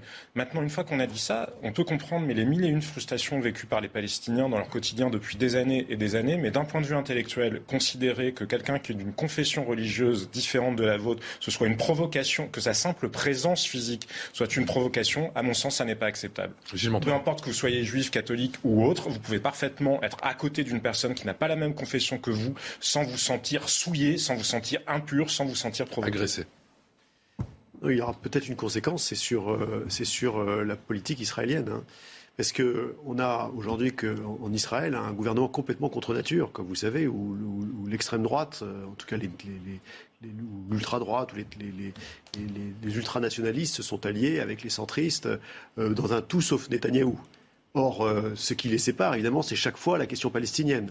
On l'a vu là sur, euh, sur le regroupement familial, on l'a vu là, récemment, il y a eu la défection d'un membre euh, du parti sur la question du régime alimentaire dans les hôpitaux en Israël. Or là, évidemment, on voit ressurgir de, plein fouet la question palestinienne affrontant précisément des religieux, enfin des, sur la question religieuse, affrontant des Israéliens qui viennent, des Juifs qui viennent prier. Euh, est-ce que, voilà, est-ce que euh, dans cet attelage contre nature de Bennett avec, euh, avec son ministre des Affaires étrangères, Yair Lapide, est-ce qu'il y a peut-être quelque chose qui va tanguer? Allez, vous restez avec nous. On parle de la campagne présidentielle. Ces derniers jours, vous savez, de, de cette campagne. Tout est terminé à minuit. Vous allez voir que les deux candidats, Emmanuel Macron et Marine Le Pen, sont plus que jamais sur le terrain. Jusqu'au bout. À tout de suite. Bientôt 18h sur CNews. Merci encore de votre fidélité. C'est l'heure du rappel des titres.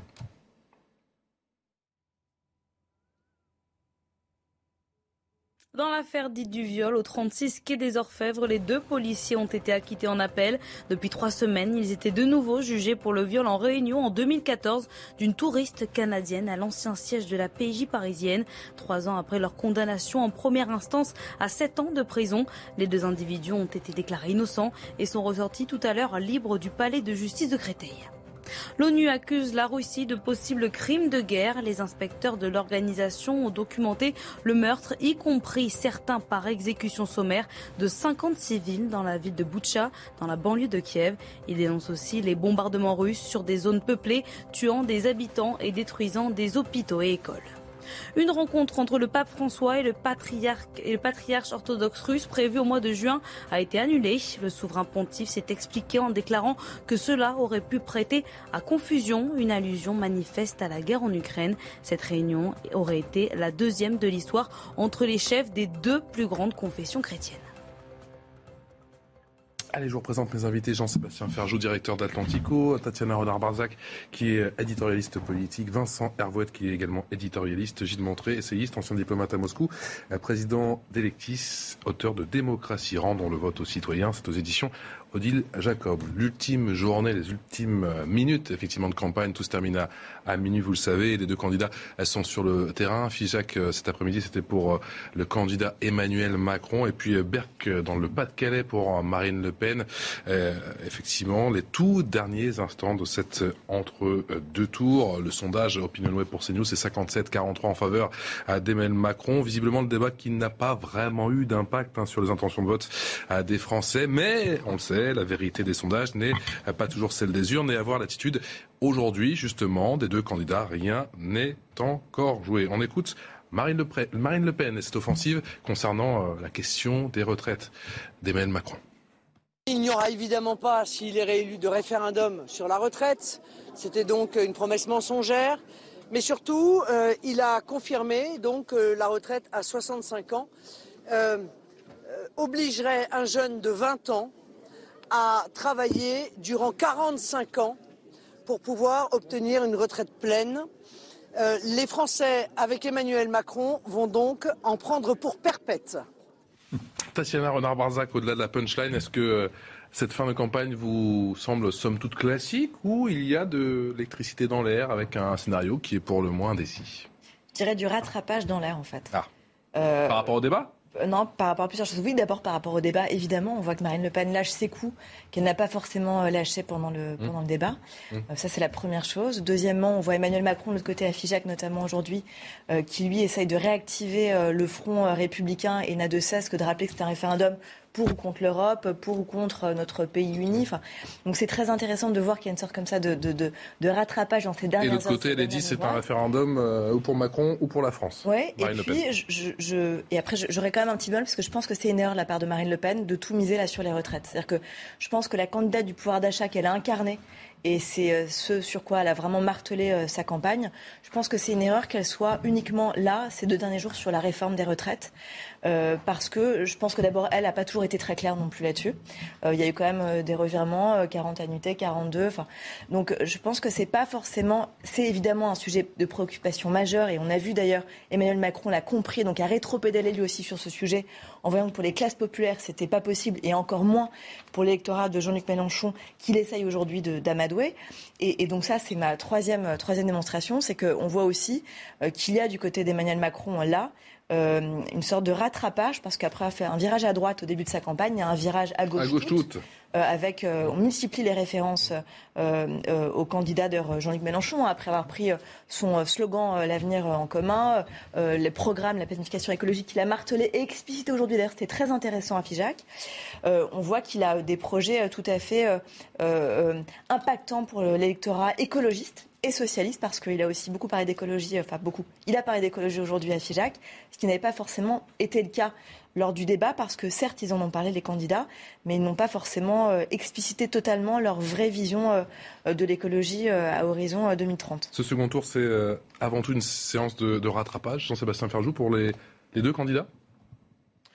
C'est une séance, une séquence de rééquilibrage, de, confirmation, euh, oui, de leur stratégie euh, de campagne. on voit une Marine Le Pen notamment qui a hésité un peu, ou en tout cas qui essaye de suivre euh, deux lignes en parallèle. L'une, celle qu'elle a développée notamment pendant le débat, qui était plus d'essayer de susciter un vote d'adhésion, c'est-à-dire de miser sur la compétence, en disant si vous m'élisiez, je serai en mesure de gouverner le pays, et tout en essayant de maintenir le plus possible son calme et sa sérénité face à Emmanuel Macron, là où on la voit effectivement plus offensive depuis deux jours euh, sur le terrain où elle porte les coups en allant chercher. Euh, elle a répondu à hein, cette question. Elle a dit que c'était pas le même exercice qu'effectivement en meeting et sur le terrain, notamment sur les marchés. Ça n'est pas le même exercice, mais ça reste deux stratégies politiques différentes euh, néanmoins. Quand elle dit quand elle va chercher justement les voix sur le mépris en disant c'est une chose qu'Emmanuel Macron me méprise, qu'elle disait cet après-midi, je m'en fiche éperdument. En revanche, à travers moi, il méprise les millions d'électeurs qui pourraient se porter sur moi. On voit bien que là, elle est plus sur le front du rejet anti-Macron que sur l'adhésion à proprement parler. Alors après, la question, c'est la participation. Parce que la participation, c'est la seule chose qui puisse euh, faire euh, véritablement changer les choses. Il y a des points, 10 points d'écart dans les sondages. Je ne crois pas que les sondages se trompent. On l'a vu d'ailleurs sur le premier tour. Ils étaient à peu près. Il peut y avoir des mouvements d'opinion qui se passent dans les 48 euh, dernières heures. Hein. De plus en plus, il y a des gens qui peuvent changer la vie. Mais globalement, 10 points d'écart, c'est quand même beaucoup de millions de Français, sauf dans un contexte d'abstention extrêmement élevé où là effectivement le sujet c'est plus tellement qui vient voter pour vous que mmh. qui ne sort pas de chez lui pour empêcher l'élection euh, de l'autre et effectivement Emmanuel Macron lui en vient et d'ailleurs on le voyait avoir des slogans un peu étonnants comme cet après-midi il disait je suis pour un projet idéaliste et réaliste enfin donc c'est idéaliste ou c'est réaliste ou c'est réaliste idéaliste enfin mmh.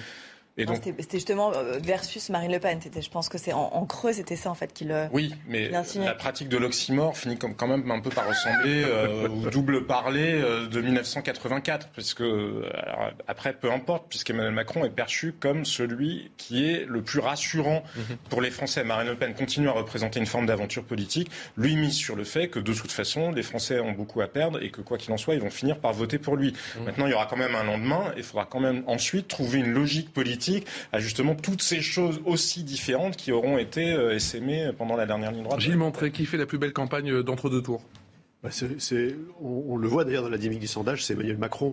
Euh, les, deux, les deux candidats ont, ont planté depuis le début le référendum contre l'autre. Hein. C'est le vote anti-Macron pour Marine Le Pen, le vote anti-Le Pen pour Emmanuel Macron. Hein. Emmanuel Macron l'a marqué. C'est un hein. référendum contre, voilà, contre, il l'a redit ce matin, hein, contre l'extrême droite, euh, quand il a dit, regardez, vous pouvez interpeller un président, peut-être que demain vous ne le pourrez plus, donc il, il, noircit le tableau, et on voit que ça fonctionne, puisque presque un électeur sur deux, à la fois d'Emmanuel Macron et de Marine Le Pen, disent que c'est avant tout pour faire barrage à l'autre. Donc ça, ça a été, ça a été le, fondamental, j'ai envie de dire, euh, malheureusement, parce qu'on préférait une élection d'adhésion qu'une élection de rejet. Là où Emmanuel Macron a été meilleur, c'est pour créer au-dessus de ça de l'adhésion. En, développant une vision sur laquelle il, a, il, recueille euh, euh, une forme de dynamique qui, une fois de plus, s'est vu dans les sondages. Hein. la courbe, elle est très claire entre les deux tours. Et là, dans le discours d'aujourd'hui, moi, je suis pas tout à fait d'accord avec Jean-Sébastien Ferjou. L'oxymore, il a une, belle tradition en la Ve République. Le changement dans la continuité, la force tranquille. Euh, voilà, aujourd'hui. Belle tradition parce qu'il n'y a pas overdose. idéalisme et réalisme. J'ai noté aussi bienveillance et ambition. C'est pas tout à fait un oxymore, mais c'est quand même deux, deux jambes différentes. Et puis il dit libérer et planifier. Dans notre inconscient, je pense que c'est quand même deux, deux choses un peu distinctes. Mais, mais précisément, c'est une forme de posture plus présidentielle en disant je réconcilie je réconcilie deux, on le, sent, on, le sent bien, il y a ces deux moteurs, ces deux mouvements en France, et, euh, je souhaite les porter. Le point clé, c'est l'abstention. C'est l'abstention parce qu'on sait qu'elle est différenciée euh, et, qui, peut, qui peut changer ses, résultats dimanche. Surtout que, moi je pose une question, et euh, les, les instituts de sondage ne sont pas très clairs là-dessus, est-ce qu'il pourrait y avoir de l'abstention cachée? On a beaucoup parlé pendant des années du vote, caché. Du vote caché. Mmh. On n'osait pas dire aux sondeurs qu'on allait voter pour l'extrême droite. Ce vote caché, on sait qu'il n'existe plus. Mais est-ce qu'il n'y aurait pas de l'abstention cachée, notamment dans des électeurs de gauche, qui n'osent pas vraiment dire que, dans le fond, ils ne sont pas complètement convaincus d'aller mettre leur il y a, bulletin. une autre question d'ailleurs. Et on le voyait dans des. Aujourd'hui, il y a eu euh, des reportages qui étaient faits chez les enseignants, euh, voilà, qui, qui disent non, mais quand même, vraiment, voilà, allez mettre le bulletin. Il suffit qu'il fasse vraiment beau dimanche, c'est quand même le départ en vacances. Espérons qu'on n'a pas voilà, une très mauvaise les trois zones, Les trois zones sont en vacances dimanche. Et, puis il y a peut-être une autre question qui se pose aussi. On a vu qu'il y avait un troisième invité à cette campagne euh, d'entre-deux tours, Jean-Luc Mélenchon. Et que Jean-Luc Mélenchon, euh, alors le ministre, très clairement à ne pas voter pour Marine Le Pen, mais finalement, comme il dit qu'il souhaiterait être le Premier ministre, c'est assez peu vraisemblable l'hypothèse d'un Jean-Luc Mélenchon, Premier ministre d'Emmanuel Macron, pour des tas de raisons différentes, mais vraisemblablement, Emmanuel Macron aurait plus facilement une majorité que Marine Le Pen n'en aurait une si elle était élu. Donc quand on raisonne sur l'âge qu'il a, sur justement sa volonté de reprendre la main et finalement sur la porosité ou la compatibilité des électorats, on peut se demander si Jean-Luc Mélenchon, peut-être comme Jacques Chirac en 1981, faisant le pari finalement qu'il fallait plutôt faire voter en sous-main pour François Mitterrand. Souvenez-vous, Valéry Giscard d'Estaing avait appelé les permanences RPR en demandant les consignes de vote. On lui avait dit qu'il fallait voter Mitterrand parce que le calcul de Jacques Chirac à l'époque, c'était c'est pas grave aux législatives, le RPR euh, gagnera et donc on placera tout de suite Mitterrand sous cohabitation. On peut se poser la question si dans la galaxie de la France insoumise, il n'y a pas quelque part un peu ce calcul-là, parce qu'objectivement, Jean-Luc Mélenchon, il aurait beaucoup plus intérêt à une victoire de Marine Le Pen qu'à une victoire d'Emmanuel de, d'Emmanuel Macron. Emmanuel Macron qui a décoché encore une fois ses flèches, c'était cet après-midi. Dans le Lot, à Figeac, la France est en bloc. La France, c'est un bloc. Et elle est faite de tout cela. La France est un bloc dans son histoire. Et elle commence depuis des millénaires, elle passe par la Révolution. Elle est forte d'une république laïque, respectueuse. Et la France est un bloc qui porte tous ses territoires et qui doit savoir produire, avancer, porter cette ambition. Vincent Hervouet, la carte du bloc. La France est un bloc pour euh, celui dont on dit qu'il euh, divise la France. Je fais allusion bien sûr à, Marine Le Pen. c'est un paradoxe. Hein. Vous avez gentil de passer la parole, Patrice. Parce que je sais.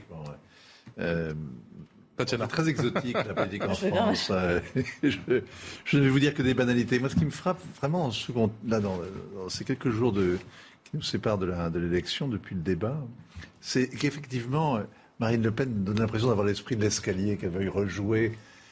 Et on a l'impression que toute cette campagne, finalement, depuis le premier tour, ce n'est que le match revanche, laver l'humiliation de, 2017. Et on cela l'a réussi? Et donc remâcher éternellement ce moment de ce pauvre moment de télévision. Qui Alors que les vraies questions qui se posent à un chef d'État, qui sont euh, la Constitution de la Ve République, c'est le chef des armées, c'est lui qui mène la politique étrangère, donc la défense, euh, mmh. les affaires étrangères, sont totalement passées sous. Trois heures de débat et vous, clairement, vous êtes resté sur votre fin. À peine évoqué, grand absent alors que euh, on dirait qu'il concourt à, un job de Premier ministre, oui, c'est, c'est pas du tout... tout... chef de bureau à Bercy. Voilà, euh, chef de bureau à Bercy, c'est, oui, c'est assez menti ce que vous dites, mais euh, le discours, le discours cet après-midi, enfin, le président Macron donne l'impression d'avoir une sorte de, dans ce dernier discours, un, peu de,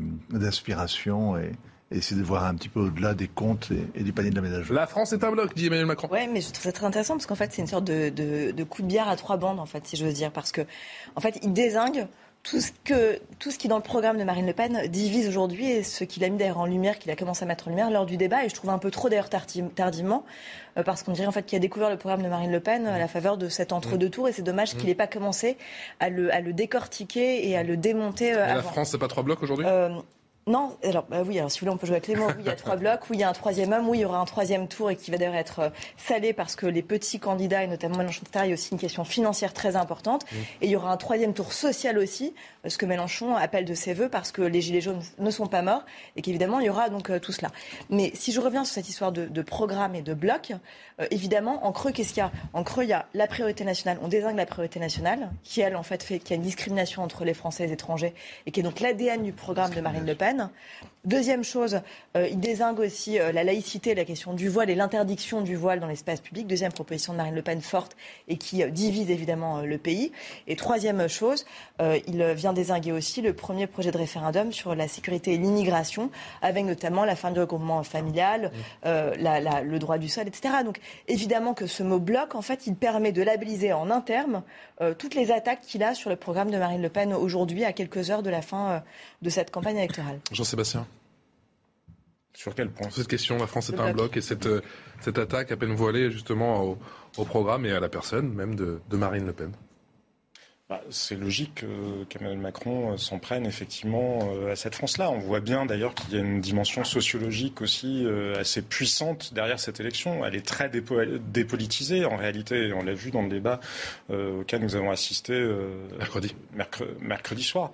Donc, Emmanuel Macron est en situation. Quand vous êtes le plus proche du centre de gravité, mécaniquement, les institutions de la Ve République font que vous êtes euh, avantagé. Et Emmanuel Macron est le produit parfait du système, de la technocratie, de la technostructure française. Donc il est avantagé et il représente une forme de sécurité par rapport à Marine Le Pen, qui représente une forme d'aventure politique parce qu'on voit bien qu'elle est seule, parce qu'on voit bien que euh, la perspective de l'exécution de son programme est à la fois incertaine et, euh, et potentiellement dangereuse, notamment dans la phase d'incertitude géopolitique, économique, etc., qu'on voit. Donc Emmanuel Macron, objectivement, de toute façon, a un avantage qui est lié à son quinquennat, puisque je pense qu'il a gagné assez largement l'élection quand il n'a pas reconfiné les, Français au printemps 2021. Euh, il a fait preuve de volonté politique. Il a montré qu'il était d'ailleurs capable de s'opposer à cette fameuse technostructure ou ses experts, alors que finalement, intellectuellement, il en reste quand même assez largement le produit. Oui, il a été suffisamment habile pour être dans la position du favori et peut être dans la position de celui qui fait le moins peur. Ça, à mon sens, c'est incontestable. 18h15 sur CNews, le rappel des titres. Jeanne Cancard.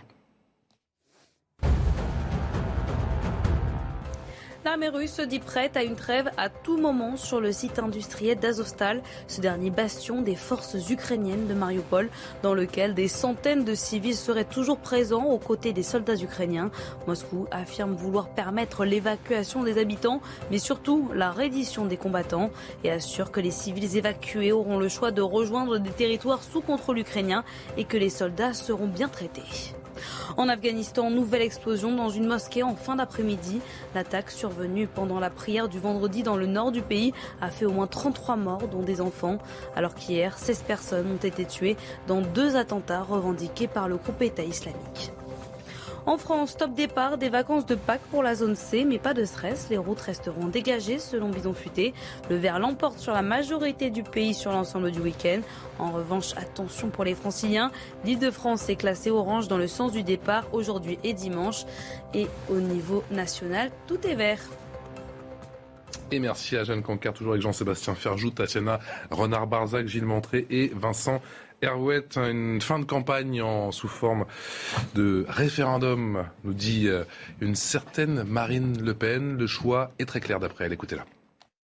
Il faut que chacun conçoive que dimanche, il y a un choix fondamental. Et que ce choix, il est entre les mains des Français. Je l'ai dit pendant toute la campagne, si euh, le peuple vote, le peuple gagne. Si le, vote si le peuple se déplace, s'il va voter, alors il obtiendra le changement qu'il espère. Et le choix, il est simple. C'est Macron ou la France. Sabine On aura dimanche soir une France qui va être coupée en deux. De manière certaine, il y a eu plusieurs blocs effectivement à la suite. Peu importe On a parlé des trois France, il y en a fait même quatre si on compte les, les abstentionnistes. Mais là, dimanche soir, on aura une France qui va être coupée en deux. Parce que l'électorat d'Emmanuel Macron et l'électorat de Marine Le Pen sont complètement distincts. Ils sont distincts géographiquement. La France des villes contre celle des campagnes et, des, villes périurbaines. Il est coupé socialement et il est coupé générationnellement. Et euh, là, c'est ce qu'essaie de faire Emmanuel Macron, de dire, bon, mais voilà, de réaliser une synthèse en disant, la France d'un bloc, je vais être capable de réconcilier euh, ces deux France. J'ai envie de dire, tout va commencer dimanche soir. Comment concrètement on va pouvoir gouverner pendant cinq ans, à un moment où les repères droite-gauche, ça fait cinq ans qu'on dit qu'ils ont disparu. En fait, ils avaient disparu au centre en 2017, puisque Macron avait fait cette synthèse du, centre-droit, du centre-gauche. Marine Le Pen, d'une certaine façon, réussit dans cette campagne à la faire disparaître aux extrêmes aussi. Hein. elle n'est plus d'extrême droite. Elle dit d'ailleurs qu'elle n'est plus d'extrême droite. L'extrême droite revient l'extrême gauche. On a substitué au clivage droite-gauche un clivage euh, technocratique, technocratique centriste et extrême. Eh bien, on ne va pas pouvoir vivre dans une, France facturée. Comment est-ce que le gagnant ou la gagnante va être capable de faire vivre pendant cinq ans cette France coupée en deux? Est-ce qu'il va trouver des ponts? Et ça passera nécessairement par d'autres formes d'expression populaire. Et pas, on n'a pas une approche qui est aussi plus thématique des sujets et pas uniquement sur des personnes, on n'arrivera pas à reconstruire des ponts. Quel que soit le résultat euh, de dimanche soir, 20h, avec euh, soirée bien sûr exceptionnelle à vivre sur CNews avec euh, Laurence Ferrari, Sonia Mabrouk et Romain Desarbres pour eh bien, commencer les, festivités, si je puis dire. Soirée à partir de 17h en direct, bien évidemment. Jean-Sébastien Ferjou, quel que soit le résultat de cette élection, ce dimanche à 20h, la France sera plus que jamais fracturée ou pas? Oui, à mon sens, dimanche soir, on revient à la réalité. C'est-à-dire que là, les choses sont un peu suspendues par cet entre-deux tours. Dimanche soir, on revient dans ce qu'est la réalité euh, que ressentent beaucoup de Français, à savoir ils se sentent orphelins de représentation en quelque sorte. Parce que là, le choix, c'est quoi? C'est le statu quo en quelque sorte, ou alors une espèce euh, d'alter euh, réalité, mmh. version politique ou économique, alors que promeut euh, Jean-Luc Mélenchon ou que promeut peu ou prou Marine Le Pen. Et les Français préfèrent, semblent préférer, en tout cas, le statu quo qu'incarne Emmanuel Macron, dont je vous disais tout à l'heure qu'il est aussi quand même assez largement le produit du système. Et tout ça est garanti finalement par ce qui a marché en Europe depuis 1945. L'Europe, c'est quoi? C'est l'État-providence, ce sont les filets de protection pour que nous ne revivions pas ce que nous avons vécu dans les années 30 et dans les années 40. Ces filets de protection pour qu'il n'y ait pas de dérapage politique. Sauf que la politique du chèque, la politique du chèque pour éviter les dérapages politiques, elle marche aussi longtemps que vous avez un chéquier. Quand vous commettez des grandes erreurs macroéconomiques et que finalement vous vous enfermez dans des cycles de croissance faibles, quand vous ne vous adaptez pas, quand vous n'adaptez pas vos cadres de pensée à ce qu'est devenu le monde aujourd'hui, et justement quand je vous parle de statu quo, bah, c'est précisément qu'on s'y adapte assez peu. Alors on peut s'y adapter de façade, hein, en parlant de Startup Nation euh, si on veut, mais enfin il suffit pas de mots pour euh, s'adapter euh, au monde des crypto-monnaies, au monde où on voit justement des monnaies qui pourraient exister indépendamment des banques centrales, au monde des inégalités liées à l'économie de la connaissance toutes ces réalités-là, elles ne sont pas pensées. On n'a pas pensé la financiarisation du capitalisme et la mondialisation du capitalisme. Ça n'a rien à voir en réalité ce qu'était le capitalisme et le libéralisme avant avec ce qu'on voit à l'heure actuelle, justement, à cette espèce de consanguinité en plus étrange en France entre la technostructure et ce capitalisme mondialisé. Tout ça, on ne le pense pas. Toutes ces contradictions-là, on ne les a pas pensées. Donc, comme je vous le disais, la représentation politique, bah, elle ne les pense pas. Donc, finalement, elle séduit assez peu les Français. Sauf que les questions qui se posent dans la réalité, elles, elles demeurent elles ne sont pas traitées. Et malheureusement, si en plus il y a la tentation du parti fréquentable euh, unique et donc euh, il n'y a aucune alternance possible, bah, malheureusement, je pense que oui, nous irons vers la violence parce que quand une société n'est plus canalisée, quand ses pulsions ne sont plus canalisées par la politique, bah, qu'est-ce qui reste? La violence. Et en ce sens, on peut se comparer aux Américains ou pas? J'ai montré, Tatiana? Bah, euh, Pour aller dans le sens de la violence, Edgar Morin écrivait aujourd'hui Sommes-nous au début d'un tsunami historique? C'est-à-dire que le tsunami, je trouve que l'image est très parlante, parce que le tsunami, c'est ce qui se passe sous l'eau et qui va devenir la vague. Sous l'eau de cette campagne, où effectivement on est confronté à un, choix qui est finalement un, non-choix, parce que le débat s'est pas vraiment enclenché, il n'y a pas eu de discussion en profondeur sur les grands sujets euh, euh, de, la France, les grands sujets de politique publique, euh, que toute une partie des électeurs va sentir encore plus orphelin de son vote. Hein. beaucoup de gens qui ont fait du vote utile, le vote utile, c'est c'est ça qui donne le sentiment que le vote est inutile, paradoxalement. Et donc, euh, et donc cette frustration, on la sent monter. On parle du troisième tour aux législatives. Mmh. Personnellement, moi, j'y crois pas beaucoup. On a vu que la logique des institutions, qui est généralement de confronter, euh, de confronter la victoire. C'est ce qu'a dit Marine Le Pen ce matin. Le vrai troisième tour, il va effectivement être le troisième tour social. Ce qui est frappant, c'est que Emmanuel Macron n'a jamais prononcé une, une seule fois le mot de gilet jaune pendant le débat c'est cette colère-là qu'on va sentir euh, s'exprimer euh, probablement euh, dès la rentrée prochaine. C'est ça, qui va être intéressant, parce qu'en fait, je pense qu'il y a deux plans. Pour revenir sur ce que disait Jean-Sébastien, il y a Emmanuel Macron, quand il arrive au pouvoir, a voulu en fait transcender les clivages politiques, a voulu dynamiter les partis traditionnels. Et on voit aujourd'hui qu'il y a une envie quand même de, de, de, de position plus claire de ces clivages, puisqu'on voit bien qu'aujourd'hui, on a trois blocs très, très clairs, très distincts.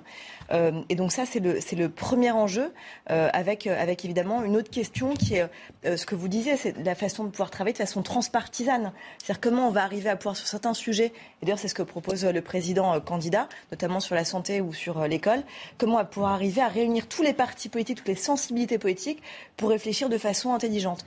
Dernière chose là-dessus, et puis après j'ai un deuxième point, c'est il va falloir aussi reconstruire la gauche, parce qu'aujourd'hui on a quand même une gauche tout à fait atone. LFI ne peut pas aujourd'hui être en mesure de réunir les écologistes, les communistes et surtout les socialistes, et donc le PS va devoir se reconstruire, la, gauche républicaine va devoir se reconstruire, et ça il y a un sacré travail. Deuxième chose, il va falloir aussi sortir de cette impasse de désenchantement, parce qu'en fait, le vote blanc et l'abstention euh, dimanche vont être des vrais indicateurs. Et comme vous le disiez, rien n'est résolu. La France sera très fracturée, serait très fracturée pardon, lundi. Et là, il y a une vraie crise des institutions. Et ça, ça passe par quoi? Par deux choses. Des promesses non tenues, notamment sur la proportionnelle. Et ça, c'est un vrai sujet. C'était une promesse de campagne d'Emmanuel Macron. Mmh. Et deuxième chose, sur la question, vous disiez les gilets jaunes, du référendum. Comment on redonne du pouvoir aux citoyens mmh. Est-ce que le référendum proposé par Marine Le Pen, mmh. le RIC, euh, et euh, la panacée pas forcément vu la façon dont elle veut le faire sur certains sujets, parce qu'en fait, passer par l'article 11 de la Constitution, c'est juste impossible sur les sujets sur lesquels elle veut faire un référendum. Mais ça, c'est une vraie question. Les citoyens veulent. Compliqué. Non, c'est impossible, Jean-Sébastien. Pardon, c'est inconstitutionnel en fait. C'est l'article 89, c'est pas l'article 11. Pour ces sujets-là. Pour ces sujets-là, non, non. Ça tous les sujets, pas du tout. Sur, sur ces sujets-là, c'est impossible. La France fracturée, oui, la gueule de bois lundi matin après l'illusion lyrique de la campagne, évidemment. Euh, la France n'est pas un bloc, elle est au contraire complètement fissurée et elle a une grande angoisse sur elle-même. C'est une évidence. Euh, que la question identitaire restera posée.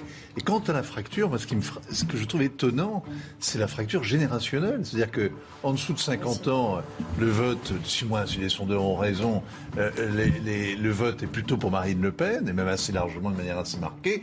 Au-delà de 60 ans, c'est un vote massif pour Emmanuel Macron. Et il y a vraiment... Euh, et même, les, et même et les préoccupations, même les préoccupations. L'écologie, par exemple, chez les jeunes, qui est très importante, euh, qu'il est beaucoup moins pour les personnes âgées. On revient dans un instant avec Emmanuel Macron. On va l'écouter. Emmanuel Macron, qui est fier de son bilan. On va l'écouter dans un instant. tout de suite. La suite de Punchline, toujours avec Tatiana Renard-Barzac, Jean-Sébastien Ferjou, Vincent Herouet et Gilles Montré. Le rappel des titres et on continue à débattre de cette euh, dernière ligne droite concernant l'élection présidentielle. Le chef de l'ONU sera reçu par Vladimir Poutine la semaine prochaine au Kremlin. Une première rencontre entre les deux hommes depuis le début de l'offensive russe en Ukraine. Il y a trois jours, Antonio Guterres avait envoyé des lettres aux présidents russes et ukrainiens leur demandant de le recevoir en urgence à Moscou et à Kiev. En France, c'est une demande qui a peu de chances d'aboutir. La France a émis aujourd'hui un mandat d'arrêt international contre Carlos Ghosn, alors que l'ancien patron de l'alliance Renault-Nissan vit actuellement au Liban, pays qui n'extrade pas ses ressortissants. Carlos Ghosn dénonce de son côté un acharnement judiciaire. Dans la prison de Fleury-Mérogis en Essonne, les détenus ont déjà commencé à voter pour le second tour de la présidentielle. Il y a deux semaines, ils étaient près de 14 000 dans les prisons de France à participer au premier tour, soit 20% de la population carcérale au total. J'ai une petite voix qui me dit on dit pas Gilles mais Gilles. Auteur de Démocratie, rendons le vote aux citoyens aux éditions Odile euh, Jacob. Ça rattrape. Merci. On écoute euh, Emmanuel euh, Macron, c'était cet après-midi, au micro de, de CNews, fier de son bilan, fier aussi d'avoir servi les Français. J'ai été honoré de servir le peuple français. J'ai été fier de ce que nous avons fait collectivement. Et donc tout ça me conforte dans l'idée que nous avons la, la capacité à affronter ce qui, ce qui sera devant nous. Donc ce ne sont pas tant des regrets que de l'expérience au fond que j'ai acquise et que je veux mettre au, service du peuple pour faire les choses différemment parce que l'époque est différente. Tatiana Renard-Barzac, s'il s'impose euh, ce dimanche, est-ce que le plus dur commence pour lui? Ça va être très dur parce que on, voit la colère euh, qui compte. Hier, en Seine-Saint-Denis, euh, une habitante disait en fait c'est vraiment choisir entre la peste et le choléra. Euh, et souvent, on lui renvoie au visage les promesses non tenues, ces promesses de campagne 2017 non tenues. J'en évoquais une, la proportionnelle notamment.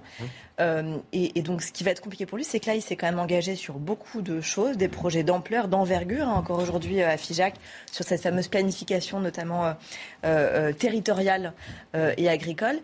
Et, et, ça, c'est vraiment parmi d'autres promesses. Et donc, ça va être compliqué pour lui. Par ailleurs, il va falloir qu'il tienne, prenne en considération justement ce morcellement de la France, cette archipélisation de la France, comme euh, dit euh, Jérôme Fourquet. Mmh. Euh, et ça, ça va être très. C'est pas ce qu'était censé faire Jean Castex avec justement quand Emmanuel Macron a. Pardon, mais vous allez être très triste, mais Jean Castex, feu Jean Castex, parce que ah, le président la merci aujourd'hui a dit son bonheur de, l'avoir eu à ses côtés, mais vous, n'êtes pas sans savoir que le gouvernement doit être démissionné dès la semaine prochaine si le président. Sauf si Marine Le Pen est élue, puisque Jean Castex a dit qu'il se maintiendrait. c'est ce qu'il a dit si, si, si, euh, si, le président Emmanuel Macron est réélu, Jean Castex démissionnera, tout le gouvernement démissionnera et Emmanuel Macron devrait renommer un nouveau Premier ministre. Avant lui-même. Avant lui-même, exactement. Mhm. Donc euh, voilà, donc euh, vous allez être très triste. Je suis désolée de vous apprendre ça ce soir. Non, non, mais je, ne suis pas triste, même si j'adore. Non, c'est surtout Edouard Philippe qui a dû apprécier l'hommage appuyé du président de la République à Jean Castex, parce qu'en creux, il n'y en a jamais aucun pour Edouard Philippe. Ou alors, il les met dans la même catégorie euh, des, des, personnels de maison qui se sont montrés très sympathiques. Quel est votre sentiment, Gilles Montré, sur ce qu'on vient d'écouter Fier de son bilan, fier d'avoir servi les Français Moi, je voudrais revenir sur le, le mot que prononçait tout à l'heure Tatiana Barzac de référendum c'est vraiment, s'il y a un mot qui s'est invité dans le débat de l'entre-deux tours, c'est référendum. Alors, il, a été, il, était là dans le, avant le premier tour, hein, parce que beaucoup de candidats avaient mis à leur, euh, hum. dans leur programme le référendum d'initiative citoyenne, ou simplement leur ou alors changer les seuils du, du référendum d'initiative partagée. Mais là, dans l'entre-deux tours, c'était d'abord Marine Le Pen hein, qui, euh, évidemment, avait, brandi cet instrument en disant c'est l'instrument de la souveraineté. Et on a vu Emmanuel Macron s'y rallier petit à petit. Hein. on le sentait réticent au début. Euh, sur France Culture, il disait bon, mais vous savez pourquoi faire voter plus les gens? Ils viennent déjà pas voter aux élections où on les convoque. Et puis on a senti une évolution euh, lors du débat. Il a dit oui, le référendum, c'est un instrument central de la Constitution de la Ve République. Il en a parlé pour les retraites, il en a parlé pour la fin de vie, il en a parlé au moment du débat pour les grandes politiques, pour les politiques les plus importantes on a envie de le prendre au mot. Parce que tout, le constat qu'on faisait tout à l'heure sur une France divisée, sur la nécessité de trouver des accords mm. Transpartisans, ou en tout cas qui dépassent les clivages partisans sur des, sur grands sujets qui sont les sujets de construction de l'avenir de la France, eh le référendum va être un instrument indispensable. Or, il est tombé en total des études en France. On n'en a plus fait un seul depuis Parce que les conditions sont extravagantes. Regardez, pour ADP, justement, la privatisation d'ADP, c'est tout à fait extravagant. Mais surtout, est-ce qu'on a cette culture? Est-ce qu'on peut adopter cette culture du jour au lendemain On n'a pas cette culture comme les Suisses. Regardez ce que Patrice doit faire entre voter une fois tous les trimestres en Suisse hum. et voter une fois tous les. Donc c'était en 2005, le hum. dernier. Hum. Donc tous les 17 ans en France, on a peut-être une marge. S'il ne s'agit pas de changer de culture, que de convoquer les Français sur certains grands rendez-vous pour se mais, mais il y a peut-être malgré tout, enfin, pardon, mais une autre solution qu'est la démocratie représentative. Moi, je suis pas contre du tout le référendum. Enfin, les pays qui en font, à commencer par la Suisse, la participation, euh, la plupart des référendums en Suisse, elle est à 10 ou 15 hein. Il n'y a pas 95 des Suisses qui se déplacent tous les trimestres. mais c'est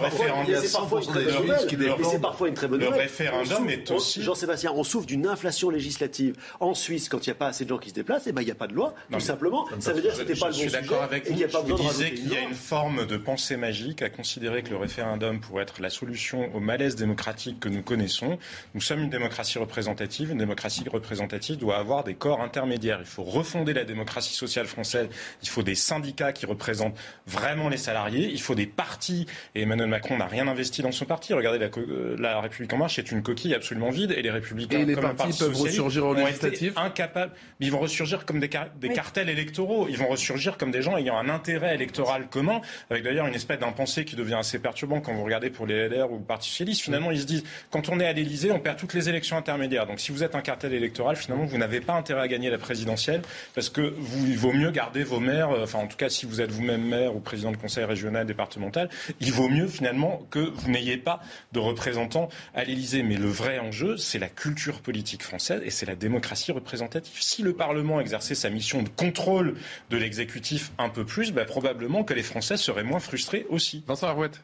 Je suis assez étonné de que Jean-Sébastien Ferjou se, révèle aussi, aussi chiracien. Je me souviens du président qui, en 2005, après, ce, après ce désaveu, après ce désaveu cinglant qu'avait été le référendum perdu, vous savez, sur le traité constitutionnel, euh, qui d'ailleurs, quel que soit le vote des Français, on leur a fait avaler il a suffi de réunir le Congrès. Comme le référendum sur Notre-Dame-des-Landes, hein. Et d'enlever. Les gens ont dit oui, le gouvernement a renoncé au projet, ça sert à rien. Hein. mais en plus, Notre-Dame-des-Landes, c'est sûr.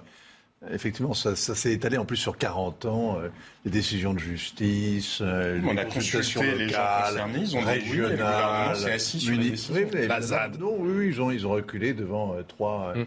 trois types brandissant des, des, des fourches et des, et, des lance-pierres. Mais la peur d'un mort, la peur qu'il y ait un mort sur le terrain a fait reculer euh, le Premier ministre et le Président. Mais bon, euh, Jacques Chirac disait que quel que soit le référendum, les, Français répondaient non, non à l'immigration.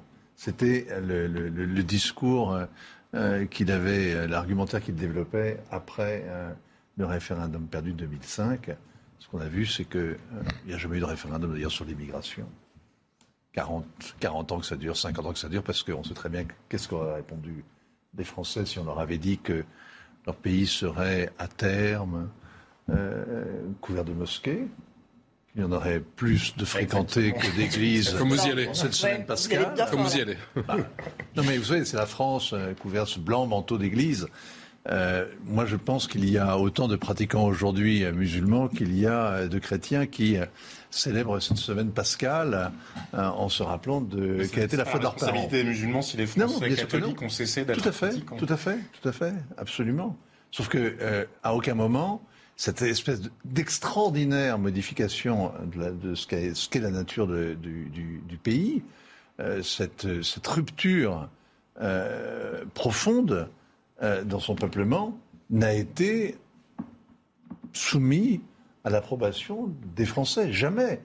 Jamais. À aucun moment. Bah, c'est justement le souhait de Marine Le Pen.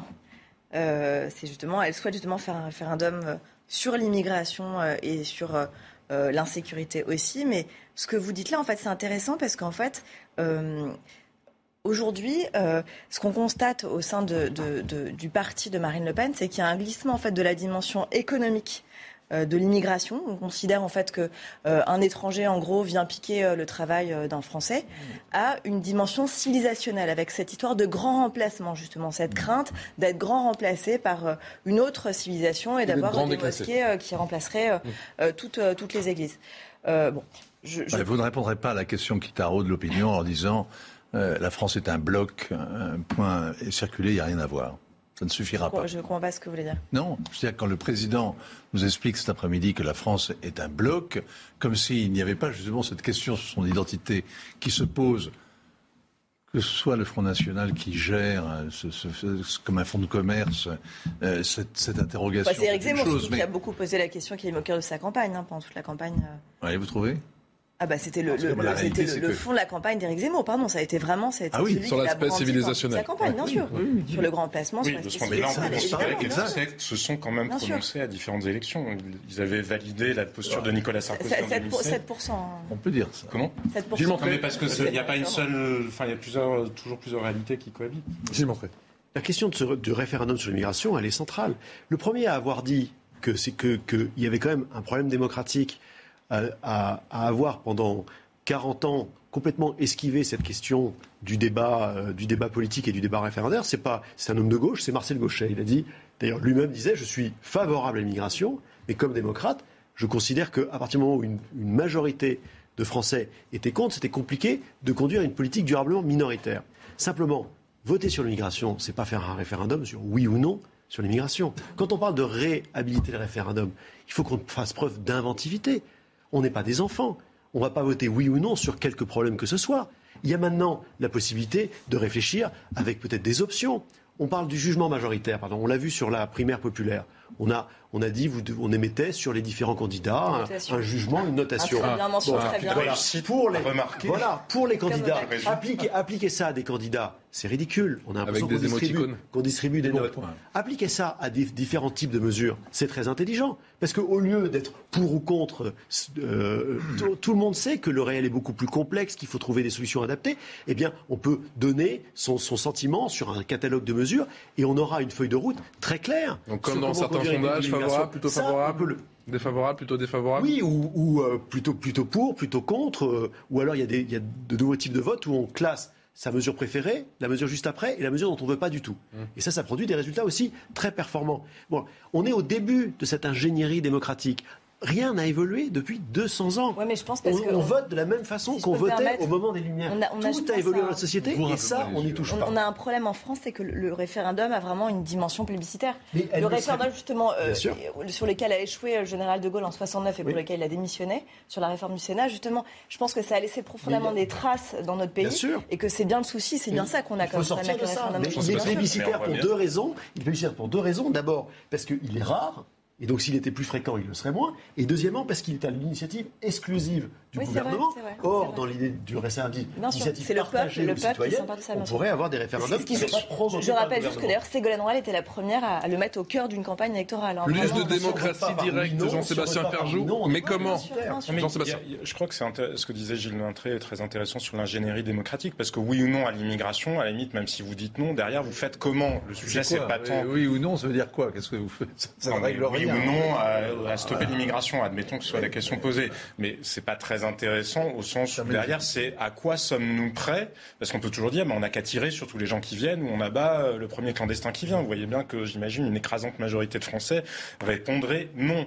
Donc le sujet c'est quelles sont les solutions qui seraient acceptables et celles qui ne le sont pas? Parce qu'on peut, admettons, être très préoccupé par le contrôle euh, des flux migratoires et pour autant euh, ne pas renoncer totalement à ce que nous soyons un État de droit et à ce que euh, le respect dû à chacun des individus continue à être La question préservé. est-ce que Maintenant, modifier ce qui la est perturbant- Constitution pour ce faire ce est qui acceptable ce ou qui est pas? perturbant, ce qui est questions qui se posent perturbant malgré tout en France sur la question d'immigration, regardez ce qui a été la manière dont elle a été abordée d'ailleurs de manière assez fugitive en fin euh, de débat présidentiel, c'est qu'on nous a longtemps expliqué que ça n'existait pas. C'est-à-dire, non, il n'y a pas d'immigrés en France. Et puis d'ailleurs, on entend le ministre de l'Intérieur qui continue à jouer de la même hypocrisie en feignant de croire que l'immigration se limite à l'aspect juridique des choses, comme s'il n'y avait pas des gens qui étaient naturalisés. C'est-à-dire que vous voyez bien qu'il y a des gens qui peuvent être deuxième, troisième génération. Certains sont totalement intégrés, et d'ailleurs certains qui viennent juste d'arriver sont eux-mêmes totalement intégrés. Puis il y a des gens en troisième ou en quatrième génération qui ne veulent pas être français, qui rejettent la France. Et donc on a un discours officiel qui dit bah non, il n'y a pas plus d'étrangers. Monsieur Darmanin disait ça d'ailleurs dans son débat à Marine Le Pen. Il n'y a pas plus d'étrangers que quand je suis né en 1983. Mais c'est totalement absurde. Il y a eu des tas de, des centaines de milliers, voire des millions de naturalisations entre les deux. Mais alors surtout, ce qui est fascinant, c'est qu'avant, ça n'existait pas. On a une université française qui a nié le sujet des démographes, qui ont nié le sujet des flux migratoires par tout un tas d'artifices pour éviter de regarder la réalité en face. Et puis ensuite, on est arrivé à la fin, ah ben de toute façon, maintenant c'est comme ça, donc il faut plus rien dire parce que sinon c'est la guerre civile. Parce que c'est quand même l'argument qu'a osé avancer Emmanuel Macron sur la question du port du voile. On peut, être, moi, à titre personnel, je suis pour le respect du port du voile. Les adultes font ce qu'ils veulent. Alors employer comme argument qu'on ne pourrait pas le faire parce que sinon c'est la guerre civile. Le côté j'agite les peurs. Mais le pays est un bloc. Mais la France est un bloc. 18h passé de 45 minutes. Le rappel des titres, Jacques Cancard. L'Union européenne demande à Moscou des corridors humanitaires pour la Pâque orthodoxe à Mariupol. C'est Charles Michel, le président du Conseil européen, qui l'a directement demandé à Vladimir Poutine aujourd'hui lors d'un entretien téléphonique. Mariupol, port stratégique du sud-ouest de l'Ukraine, est quasi intégralement sous contrôle russe, excepté dans l'usine d'Avostal où des combattants et des civils sont toujours retranchés. En France, un jeune lycéen gravement blessé après avoir reçu cinq coups de couteau dans son lycée. Les faits se sont déroulés ce matin à Chelles, en Seine-et-Marne. La victime de 16 ans est actuellement dans un état grave. L'auteur de l'agression, lui, est toujours en fuite et recherché par la police. Strasbourg, candidate pour être la capitale mondiale du livre en 2024, un label de l'UNESCO que n'a jamais décroché aucune ville française depuis sa création en 2001. Les autres rivales de la ville ne sont pas encore connus. Le résultat final, lui, sera publié cet été. Ça montre bien. Allez, dernier jour de campagne et J-2, vous le savez, avant le second tour de l'élection présidentielle. Dans quel état d'esprit êtes-vous? Et surtout, allez-vous aller voter? On voit ça avec Valentine Leboeuf et Loïc Tontac. Au menu de ce restaurant, le burger Macron et le burger Le Pen. La gérante s'amuse de ces élections et même si elle n'en attend pas grand-chose, elle compte quand même faire un choix. Ça me viendrait pas à l'esprit de voter blanc. Personnellement, je préfère euh, donner un vote. Parmi les sujets majeurs de cette campagne, la guerre en Ukraine inquiète particulièrement les électeurs. Aujourd'hui, vu le contexte international, je pense que la priorité est pour moi euh, pour ces sujets-là. Nicole s'estime chanceuse de pouvoir voter. Elle ne peut pas s'empêcher d'être déjà en colère contre les futurs abstentionnistes. Les Français rouspètent toujours euh, après euh, les candidats. Rien ne va jamais en France, mais au moment de voter, c'est c'est le moment où on peut s'exprimer. Les gens n'y vont pas, donc je trouve que c'est pas du tout raisonnable. Cet étudiant n'est pas du même avis. Il n'est pas allé voter au premier tour et n'envisage toujours pas de se rendre aux urnes ce dimanche. Je préfère m'abstenir de voter et pas voter juste euh, pour, euh, pour avoir le moins pire et attendre peut-être qu'un jour il y en aura un qui sera qui va pas promettre des choses en l'air. En 2017, l'abstention au second tour de la présidentielle s'est élevée à plus de 25%. Voilà, attention, abstention, indécision. Est-ce que l'élection a joué Pardon? Abstention, indécision. Est-ce que l'indécision est jouée? Est-ce que l'élection est jouée C'est justement la, variable, la variable, l'inconnu, si j'ose dire, de dimanche. Hein. C'est de combien va être l'abstention Est-ce que, est que la dernière ligne droite de la campagne a permis d'aller chercher euh, un nombre important d'abstentionnistes ou pas? C'est ce qu'ont essayé de faire, surtout est-ce qu'a essayé de faire Emmanuel Macron, là, en allant en Seine-Saint-Denis, etc. Il est quand même sur des terres où il y avait une abstention euh, forte mmh. dans des quartiers populaires, etc. Donc est-ce que ça va être euh, le cas ou pas? Euh, à la fois, ce que je disais tout à l'heure, ça sera un signal aussi. Ça donne un, signal de cette offre politique euh, qui n'est pas forcément euh, celle que souhaitaient les Français. Si l'abstention est, très forte, et ça a déjà été le cas au premier tour, ça confirmera le fait qu'aujourd'hui, il y a un désenchantement vis-à-vis du politique, de l'offre politique, et de façon plus générale, de la façon dont, on, envisage notre démocratie, et, dont, et, dont, et aussi la présidence verticale, il faut le dire aussi. Il y a aussi Emmanuel Macron a une présidence extrêmement verticale jupitérienne même on la qualifie ainsi. Et, il essaye aujourd'hui d'ailleurs de se raccrocher un peu aux branches, si j'ose dire, en parlant de décentralisation, il l'a fait à la faveur du Covid. Mmh. Il a refait aujourd'hui à FISAC en expliquant que justement il fallait décloisonner les choses et redonner du pouvoir au territoire. Il l'a fait lorsqu'il a parlé aussi de, de, l'école euh, et des professeurs. Euh, mais est-ce que c'est suffisant? Je ne le pense pas malheureusement. Après, il y a aussi autre chose. On voit que c'est en effet les vacances scolaires. Euh, qu'est-ce qui va se passer? Alors, j'ai envie de vous dire que si j'analysais euh, le bison futé que vous avez fait passer tout à l'heure avec euh, les routes vertes, c'est plutôt bon signe parce qu'on aurait pu s'attendre à ce que ça soit rouge en Ile-de-France. Je vous ai pas mis la météo. Hein. Oui, mais ça veut dire que tout le monde n'est pas forcément parti et attend peut-être dimanche pour voter. Mais, mais, mais malheureusement, l'abstention, c'est le mal de notre démocratie aujourd'hui et surtout chez les jeunes. Et ça, c'est un vrai questionnement. Un électeur sur quatre s'est abstenu, vous venez de le rappeler, c'est encore plus prononcé chez les jeunes. On a piscine, Vincent. Ouais, c'est bien de sonner. C'est encore plus prononcé chez les jeunes. Parmi les deux candidats, quels les, les meilleurs atouts euh, pour draguer justement cet euh, électorat jeune qui ne se dépasse pas? Si on regarde euh, ce qui se passe euh, dans les enquêtes d'opinion, y compris dans ce qu'en disent ceux qui ne se prononcent pas d'ailleurs dans les élections, euh, oui, clairement, on l'évoquait tout à l'heure, il y a un fossé, il y a un fossé d'âge.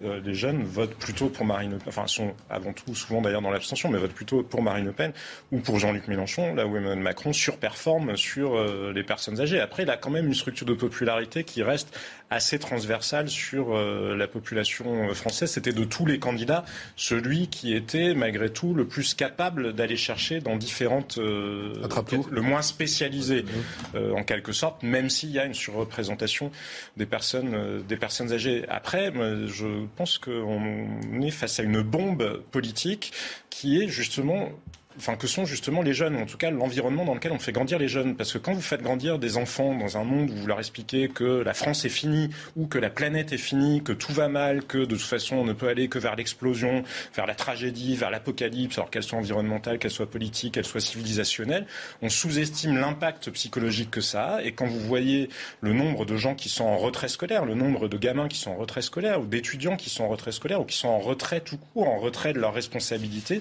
je pense que c'est une bombe politique absolue parce que nous ne sommes plus capables de générer du rêve. Et c'était peut-être d'ailleurs la limite de la campagne euh, d'Éric Zemmour. C'est une chose que de pointer du doigt le danger que peut représenter une civilisation étrangère a priori à la tradition euh, historique euh, française, c'en est une autre que d'être capable à nouveau de trouver du sens à nos propres vies. Et la, vraie faiblesse, elle est là. Simplement, toute l'histoire du XXe siècle nous montre qu'une fois qu'on a déconstruit les choses, qu'on a détruit la famille, euh, les religions, tout ce qui donne du sens à la vie en quelque sorte, c'est extrêmement difficile de le reconstruire. Et c'est certainement pas à l'État de le faire, parce que quand il le fait, ça finit en général comme au Cambodge. L'abstention peut-elle changer la donne, Tatiana? Je pense qu'il va falloir euh, repenser, redonner envie, en fait, j'ai envie de vous dire. Et oui, ça peut évidemment changer la donne parce que euh, s'il y a une très grosse abstention, euh, ça voudrait dire quand même que celui qui aura été élu ou celle qui aura été élue n'aura pas été très bien élu. Et, on se souvient de, Gérard Larcher notamment et d'autres qui évoquaient une illégitimité en cas de, de mauvaise élection.